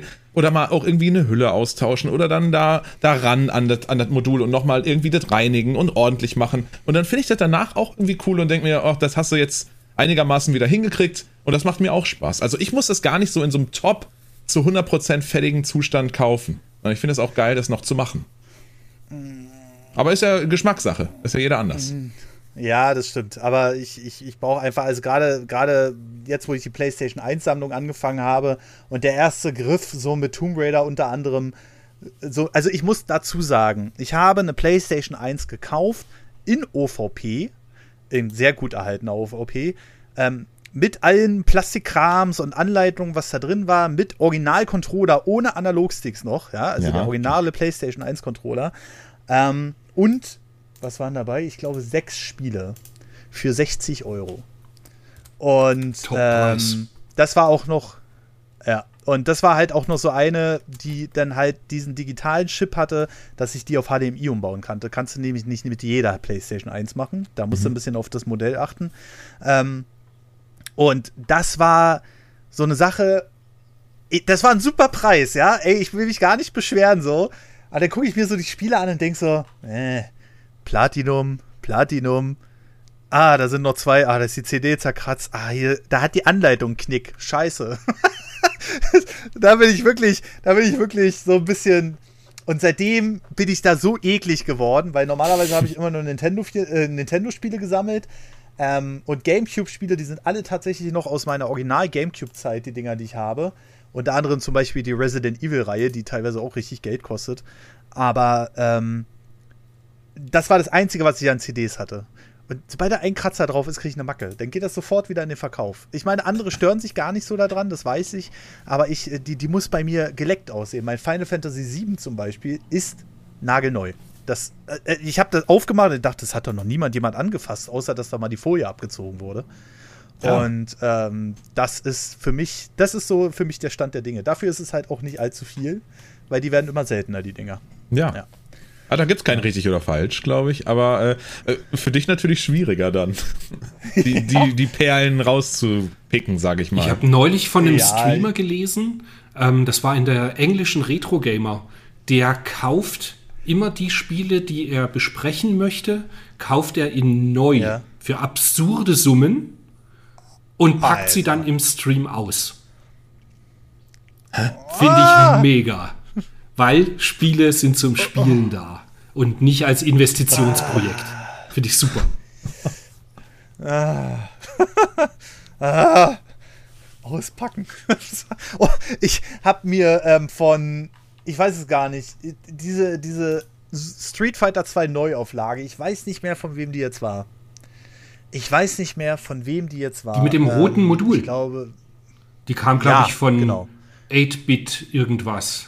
8-Bit, genau, genau, genau. Da gab es ja so Varianten, einmal mit einem roten Modul und einmal mit einem durchsichtigen Modul, was dann irgendwie nur 500 Mal produziert wurde, das durchsichtige. Und ich habe das bekommen und habe ein Video dazu gemacht. Und das Einzige, wo drin das Spiel verpackt war, war so eine, weiß ich nicht, so normale Schwei Einschweißfolie, ja, die du überall kriegst hier mit so einer, weiß ich nicht, kriegst du ja sicherlich auch, äh, hattest du sicherlich auch, wenn mhm. du so einen mhm. Laden hattest. Und da, da habe ich mir gesagt, ja komm, jetzt packst du das für, für das Video aus. Ey, mhm. die Kommentare hättest du mal sehen müssen. Das war der Wahnsinn wie kannst du das auspacken? Und ich dachte so, wow, scheiße. Das sagt er allerdings ja, in diesem Interview auch. Also in der Retro Gamer in dem Interview sagt er, er bekommt ständig ja. äh, Hassmails von wegen, ihr würdet, äh, er würde eben die neuen versiegelten Spiele quasi dem Sammlermarkt entziehen für die Sammler, die neue Spiele sammeln. Ah, ja. ja, ja, also ich sag's mal so, ich versuche die auch möglichst in dem Zustand zu lassen. Aber ähm, da habe ich mir auch so gedacht, ey, das ist keine besondere Folie oder so. Das war jetzt keine Folie, wo dann so ein Badge drauf war, 8-Bit-Games oder so. Sondern es war einfach nur so eine ganz stinknormale Folie, die du in jedem Laden irgendwo unter Vakuum da verschließen mhm. kannst. Da habe ich gesagt, wenn ich das wieder unter Vakuum verschließen würde, mache ich aber nicht. Das ist hier jetzt in so einer Plastikhülle. Ähm, dann äh, würde es sowieso keine Sau merken. weißt du? Also, das ist so. Aber ich, da ich gesagt, ja. Äh, ich, ich, muss auch sagen, ich, äh, ich selber habe, äh, boah, eigentlich so gut wie gar keine nicht geöffneten Spiele, muss ich sagen. Also ich habe mal in Konvolut, also wenn du mal irgendwie große Ankäufe machst, dann ist da vielleicht mhm. mal was bei. Also ich habe auch mhm. so ein paar Sachen, die äh, noch zielt sind, aber die hätte ich mir jetzt so einzeln niemals geholt. Die waren dann halt irgendwie Teil von einem Sammelkauf. Ähm, aber bin ich auch, reizt mich auch gar nicht, muss ich sagen. Also ich, ich weiß nicht, das ganze VGA-Rating und so hatten wir ja gerade schon mal kurz drüber gesprochen, finde ich auch furchtbar, muss ich sagen. Also finde ich ganz, ganz schlimm. Aber ich, ich gehe schon so weit und sage, ich brauche auch ein Spiel nicht ausge, also nicht ausgepackt, ungeöffnet. Bringt mir sehr wenig. Also ich kann verstehen, dass man so das eine oder andere Lieblingsgame hat, so das ist das Game mhm. und da finde ich es irgendwie cool, wenn ich das in der Vitrine habe und es ist alt und es ist tatsächlich noch nicht geöffnet, aber ungeöffnete Spiele sammeln, also das ist, äh, verstehe ich nicht. Also jeder wie er meint, aber für mich ist es das nicht. Also ich sehe ja auch gerade ein gutes Beispiel von einem äußerst beliebten Spiel. Ähm, auch auf Retroplays angeboten. Es ist äh, Xena Warrior Princess. Oh geil, PS1? Kann das sein? Nee, N64 tatsächlich. Oh, okay. So, und da steht so ein Karton mit 1, 2, 3, 4, 5, 6 Cartridges äh, mit Karton, wobei der eine schon ein bisschen angeflattert aussieht. Und ich weiß noch nicht, ob das original ist oder ich weiß es nicht, aber da steht auf jeden Fall Titus drauf, Made in Japan, bla bla bla bla bla. Und der will jetzt, sie werden ja ein Exemplar fürs N64. Äh, Deutsch, Italienisch, Spanisch, aber da ist keine Folie drum oder so. Wenn ich N64-Spiele waren in Europa auch nicht foliert. Ja, das stimmt. Ähm, und äh, also pro Modul nimmt er jetzt 399,99. Naja, das ist halt, schau, der hat, der hat oben so ein New Old Stock gekauft. Da kennst du ganz gut, dass eben dieses NX, ähm, dieser Modulcode NXFP, ja. das ist quasi der ja. Matching-Code, ah. der genau auch auf dem ja, Modul dann okay. ist. Und es ist quasi an, eine ah. Uncircled Edition. Bedeutet, die war noch nicht mal aus dem Original Shipper. Also diese, wo sechs Module in einem Karton sind, das nennt sich Shipper. Die war also noch nicht mal aus ja. dem Schipper ausgepackt. Und Ach, deswegen, krass. also ich ja. persönlich halte da jetzt auch nicht so viel davon. Aber wenn das halt ein, ein Händler ist, der sich auf äh, äh so rare no Neuware, die er irgendwo noch in irgendwelchen Lagerhäusern findet, halt spezialisiert hat, dann warum nicht? Ja. Ja, auf jeden Fall. Also, ähm, das sind halt so die ganz speziellen Sachen und das sieht auch echt geil aus, muss ich mal sagen.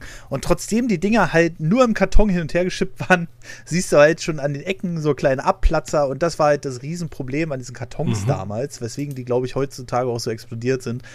Die waren halt super empfindlich. Ja. Ne? Mhm. Also da, äh, weiß ich nicht, da hast du ja immer ins Regal gestellt, ein paar Wochen später, ähnlich so wie Kabel, die sich verknoten, waren einfach Macken drin, obwohl du eigentlich gar nichts dafür konntest.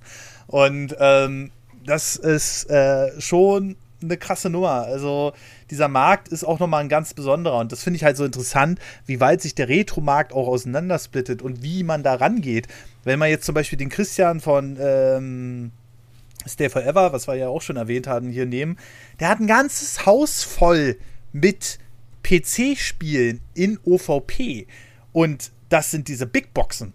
Also die also PC-Spiele waren ja damals, ja, wer es noch weiß, ähm, die waren ja in so einem riesen Karton und da war dann Datenträger, Handbücher, manchmal auch extra. Alles das, was dir heute als so Collectors Edition verkauft wird, war damals in einer normalen Richtig. Box drin. Ja. Richtig, ja. genau. Und der hat ein ganzes Haus damit voll. Der hat über 5000 Spiele. Und äh, das ist, äh, das ist auch so krass. Und da, da, sieht man auch, wie weit das auseinandergeht, dieses Sammeln. Ich zum Beispiel mache eher eine kleine Sammlung. Dafür darf aber auch die CD nicht schief in der Höhle sein, ja. Wenn ich davon ein Foto mache, dann soll das vernünftig aussehen. Das ist so, ich finde, das ist so ganz alles ist Marketing, habe ich ja am Anfang des Podcasts schon gesagt. Und damit machen wir hier auch so einen runden Abschluss, finde ich. Weil alles ist Marketing heutzutage. Und wenn ich zum Beispiel eine CD habe, die ich extra auf so einem schwarzen Untergrund oder generell ein Spiel auf einem schwarzen Untergrund fotografiere und dann auch darauf achte auf so kleine Details, dass die CDs gerade drin sind oder oder oder. Da, das Spiel kann aussehen, wenn du es dann zugeliefert bekommst, wie Sau im Grunde genommen ähm, dann hast du halt Pech. Aber dieses Marketing, was davor stattfindet, das ist so wichtig, dass die Leute das auch abnehmen. Und ja, ich bin da vielleicht ein bisschen pedantisch, mag sein, aber äh, für mich ist sowas wichtig, weil ich dann weiß, okay, derjenige, der hat jetzt extra sich die Mühe gemacht, mir das so schmackhaft wie möglich zu machen. Und dann habe ich da auch schon ein besseres Gefühl. Ich glaube, das ja, nächste Angebot, was ich bei mir reinstelle, fotografiere ich die, die mhm. Schrift einfach auf dem Kopf und schreibe den, und schreibe den Beschreibungstext rein extra für Patrick. ja, dann kann ich es nicht kaufen. Dann, dann mache ich das im Stream auf und sage, Leute, so macht man das nicht. Zu. ja. Nee, naja. Habt ihr denn äh, so, so zum Abschluss jetzt noch ein paar entscheidende Worte äh, an die Leute, die sich jetzt, äh, also was ich auch interessant finde, die jüngeren Leute bei mir im Stream, die interessieren sich auch immer mehr für die Retro-Games, weil sie diesen neumodischen Spielemarkt teilweise sehr ätzend finden, abseits von den Indies natürlich, wie wir es ja besprochen haben. Aber habt ihr denn noch irgendeinen abschließenden Tipp, irgendeinen Hinweis oder sonst was, den ihr den Leuten mitgeben wollt, gerade bei älteren spielen oder so? Sehr offene Frage, mhm. aber ich gebe es jetzt einfach mal weiter an Densen. Ein Tipp, wenn man jetzt anfangen möchte zu sammeln oder meinst du, wenn man anfangen möchte zu spielen? Ja, also so, so eine Mischung, also sammeln und spielen, ja. Ja, also vielleicht ähm, ich würde sagen, man sollte sich vielleicht erstmal so die Spiele aussuchen, wo man wirklich sagt, da hätte ich vielleicht jetzt auch Interesse dran, mich mal mit zu beschäftigen. Das ist so ein Game, das, äh, das kann ich mir vorstellen, da habe ich eine Weile Spaß dran. Und dann guckt man mal, auf äh, zum Beispiel Retro-Plays, ob man das irgendwie gut kaufen kann, ob man da gut rankommt, nicht zu viel Kohle ausgeben und dann vielleicht mal so ein bisschen vorsichtig rantasten, wie äh, schließe ich das eigentlich zu Hause an und gefällt mir das dann noch. Das ist immer eine andere Sache, wenn ich das irgendwie bei einem Streamer sehe und die sind da Feuer und Flamme, vielleicht selber mal ausprobieren und dann gucken, ob das überhaupt so geil ist, wie das, wie es sich vielleicht anfühlt, oder ob man dann vielleicht gar nicht, oder vielleicht man merkt man, man hat selber vielleicht gar nicht so richtig Spaß daran von daher mhm. vorsichtig rangehen, würde ich sagen, ausprobieren. Ja, und dann äh, einfach mit der Zeit es immer mehr werden lassen, im besten Fall. Ja, Christian. Sehe ich sehr wie Denzen. Ich würde sagen, mhm. ähm, genau, kuratiert, wenn ihr anfangt mit Sammeln, kuratiert das schön, mhm. kauft nicht unbedingt nur, weil ein Spiel super teuer ist und ihr denkt, es hat irgendwie einen Wertzuwachs, kauft es nicht deswegen, sondern kauft einfach die Spiele, weil es gute Spiele sind. Es gibt Tonnen von Spielen, die günstig zu haben sind, gerade auf PS2 und PS1 auch, auch auf GBA. Es gibt Gameboy. Gameboy gibt es unglaublich mhm. viele Spiele, die ein Apple und ein Ei kosten und trotzdem super gut sind. Ähm, gar nicht auf diesen Wert so großartig achten ja, bestenfalls Wunschlisten pflegen bei Retroplays, natürlich. Aber nein, ich, ich hasse dieses, dass die Leute heutzutage oftmals immer nur Sachen sammeln wollen, weil man davon ausgeht, dass es mal eine Wert, einen Wertzuwachs hat. Es ist komplett mhm. dran vorbei.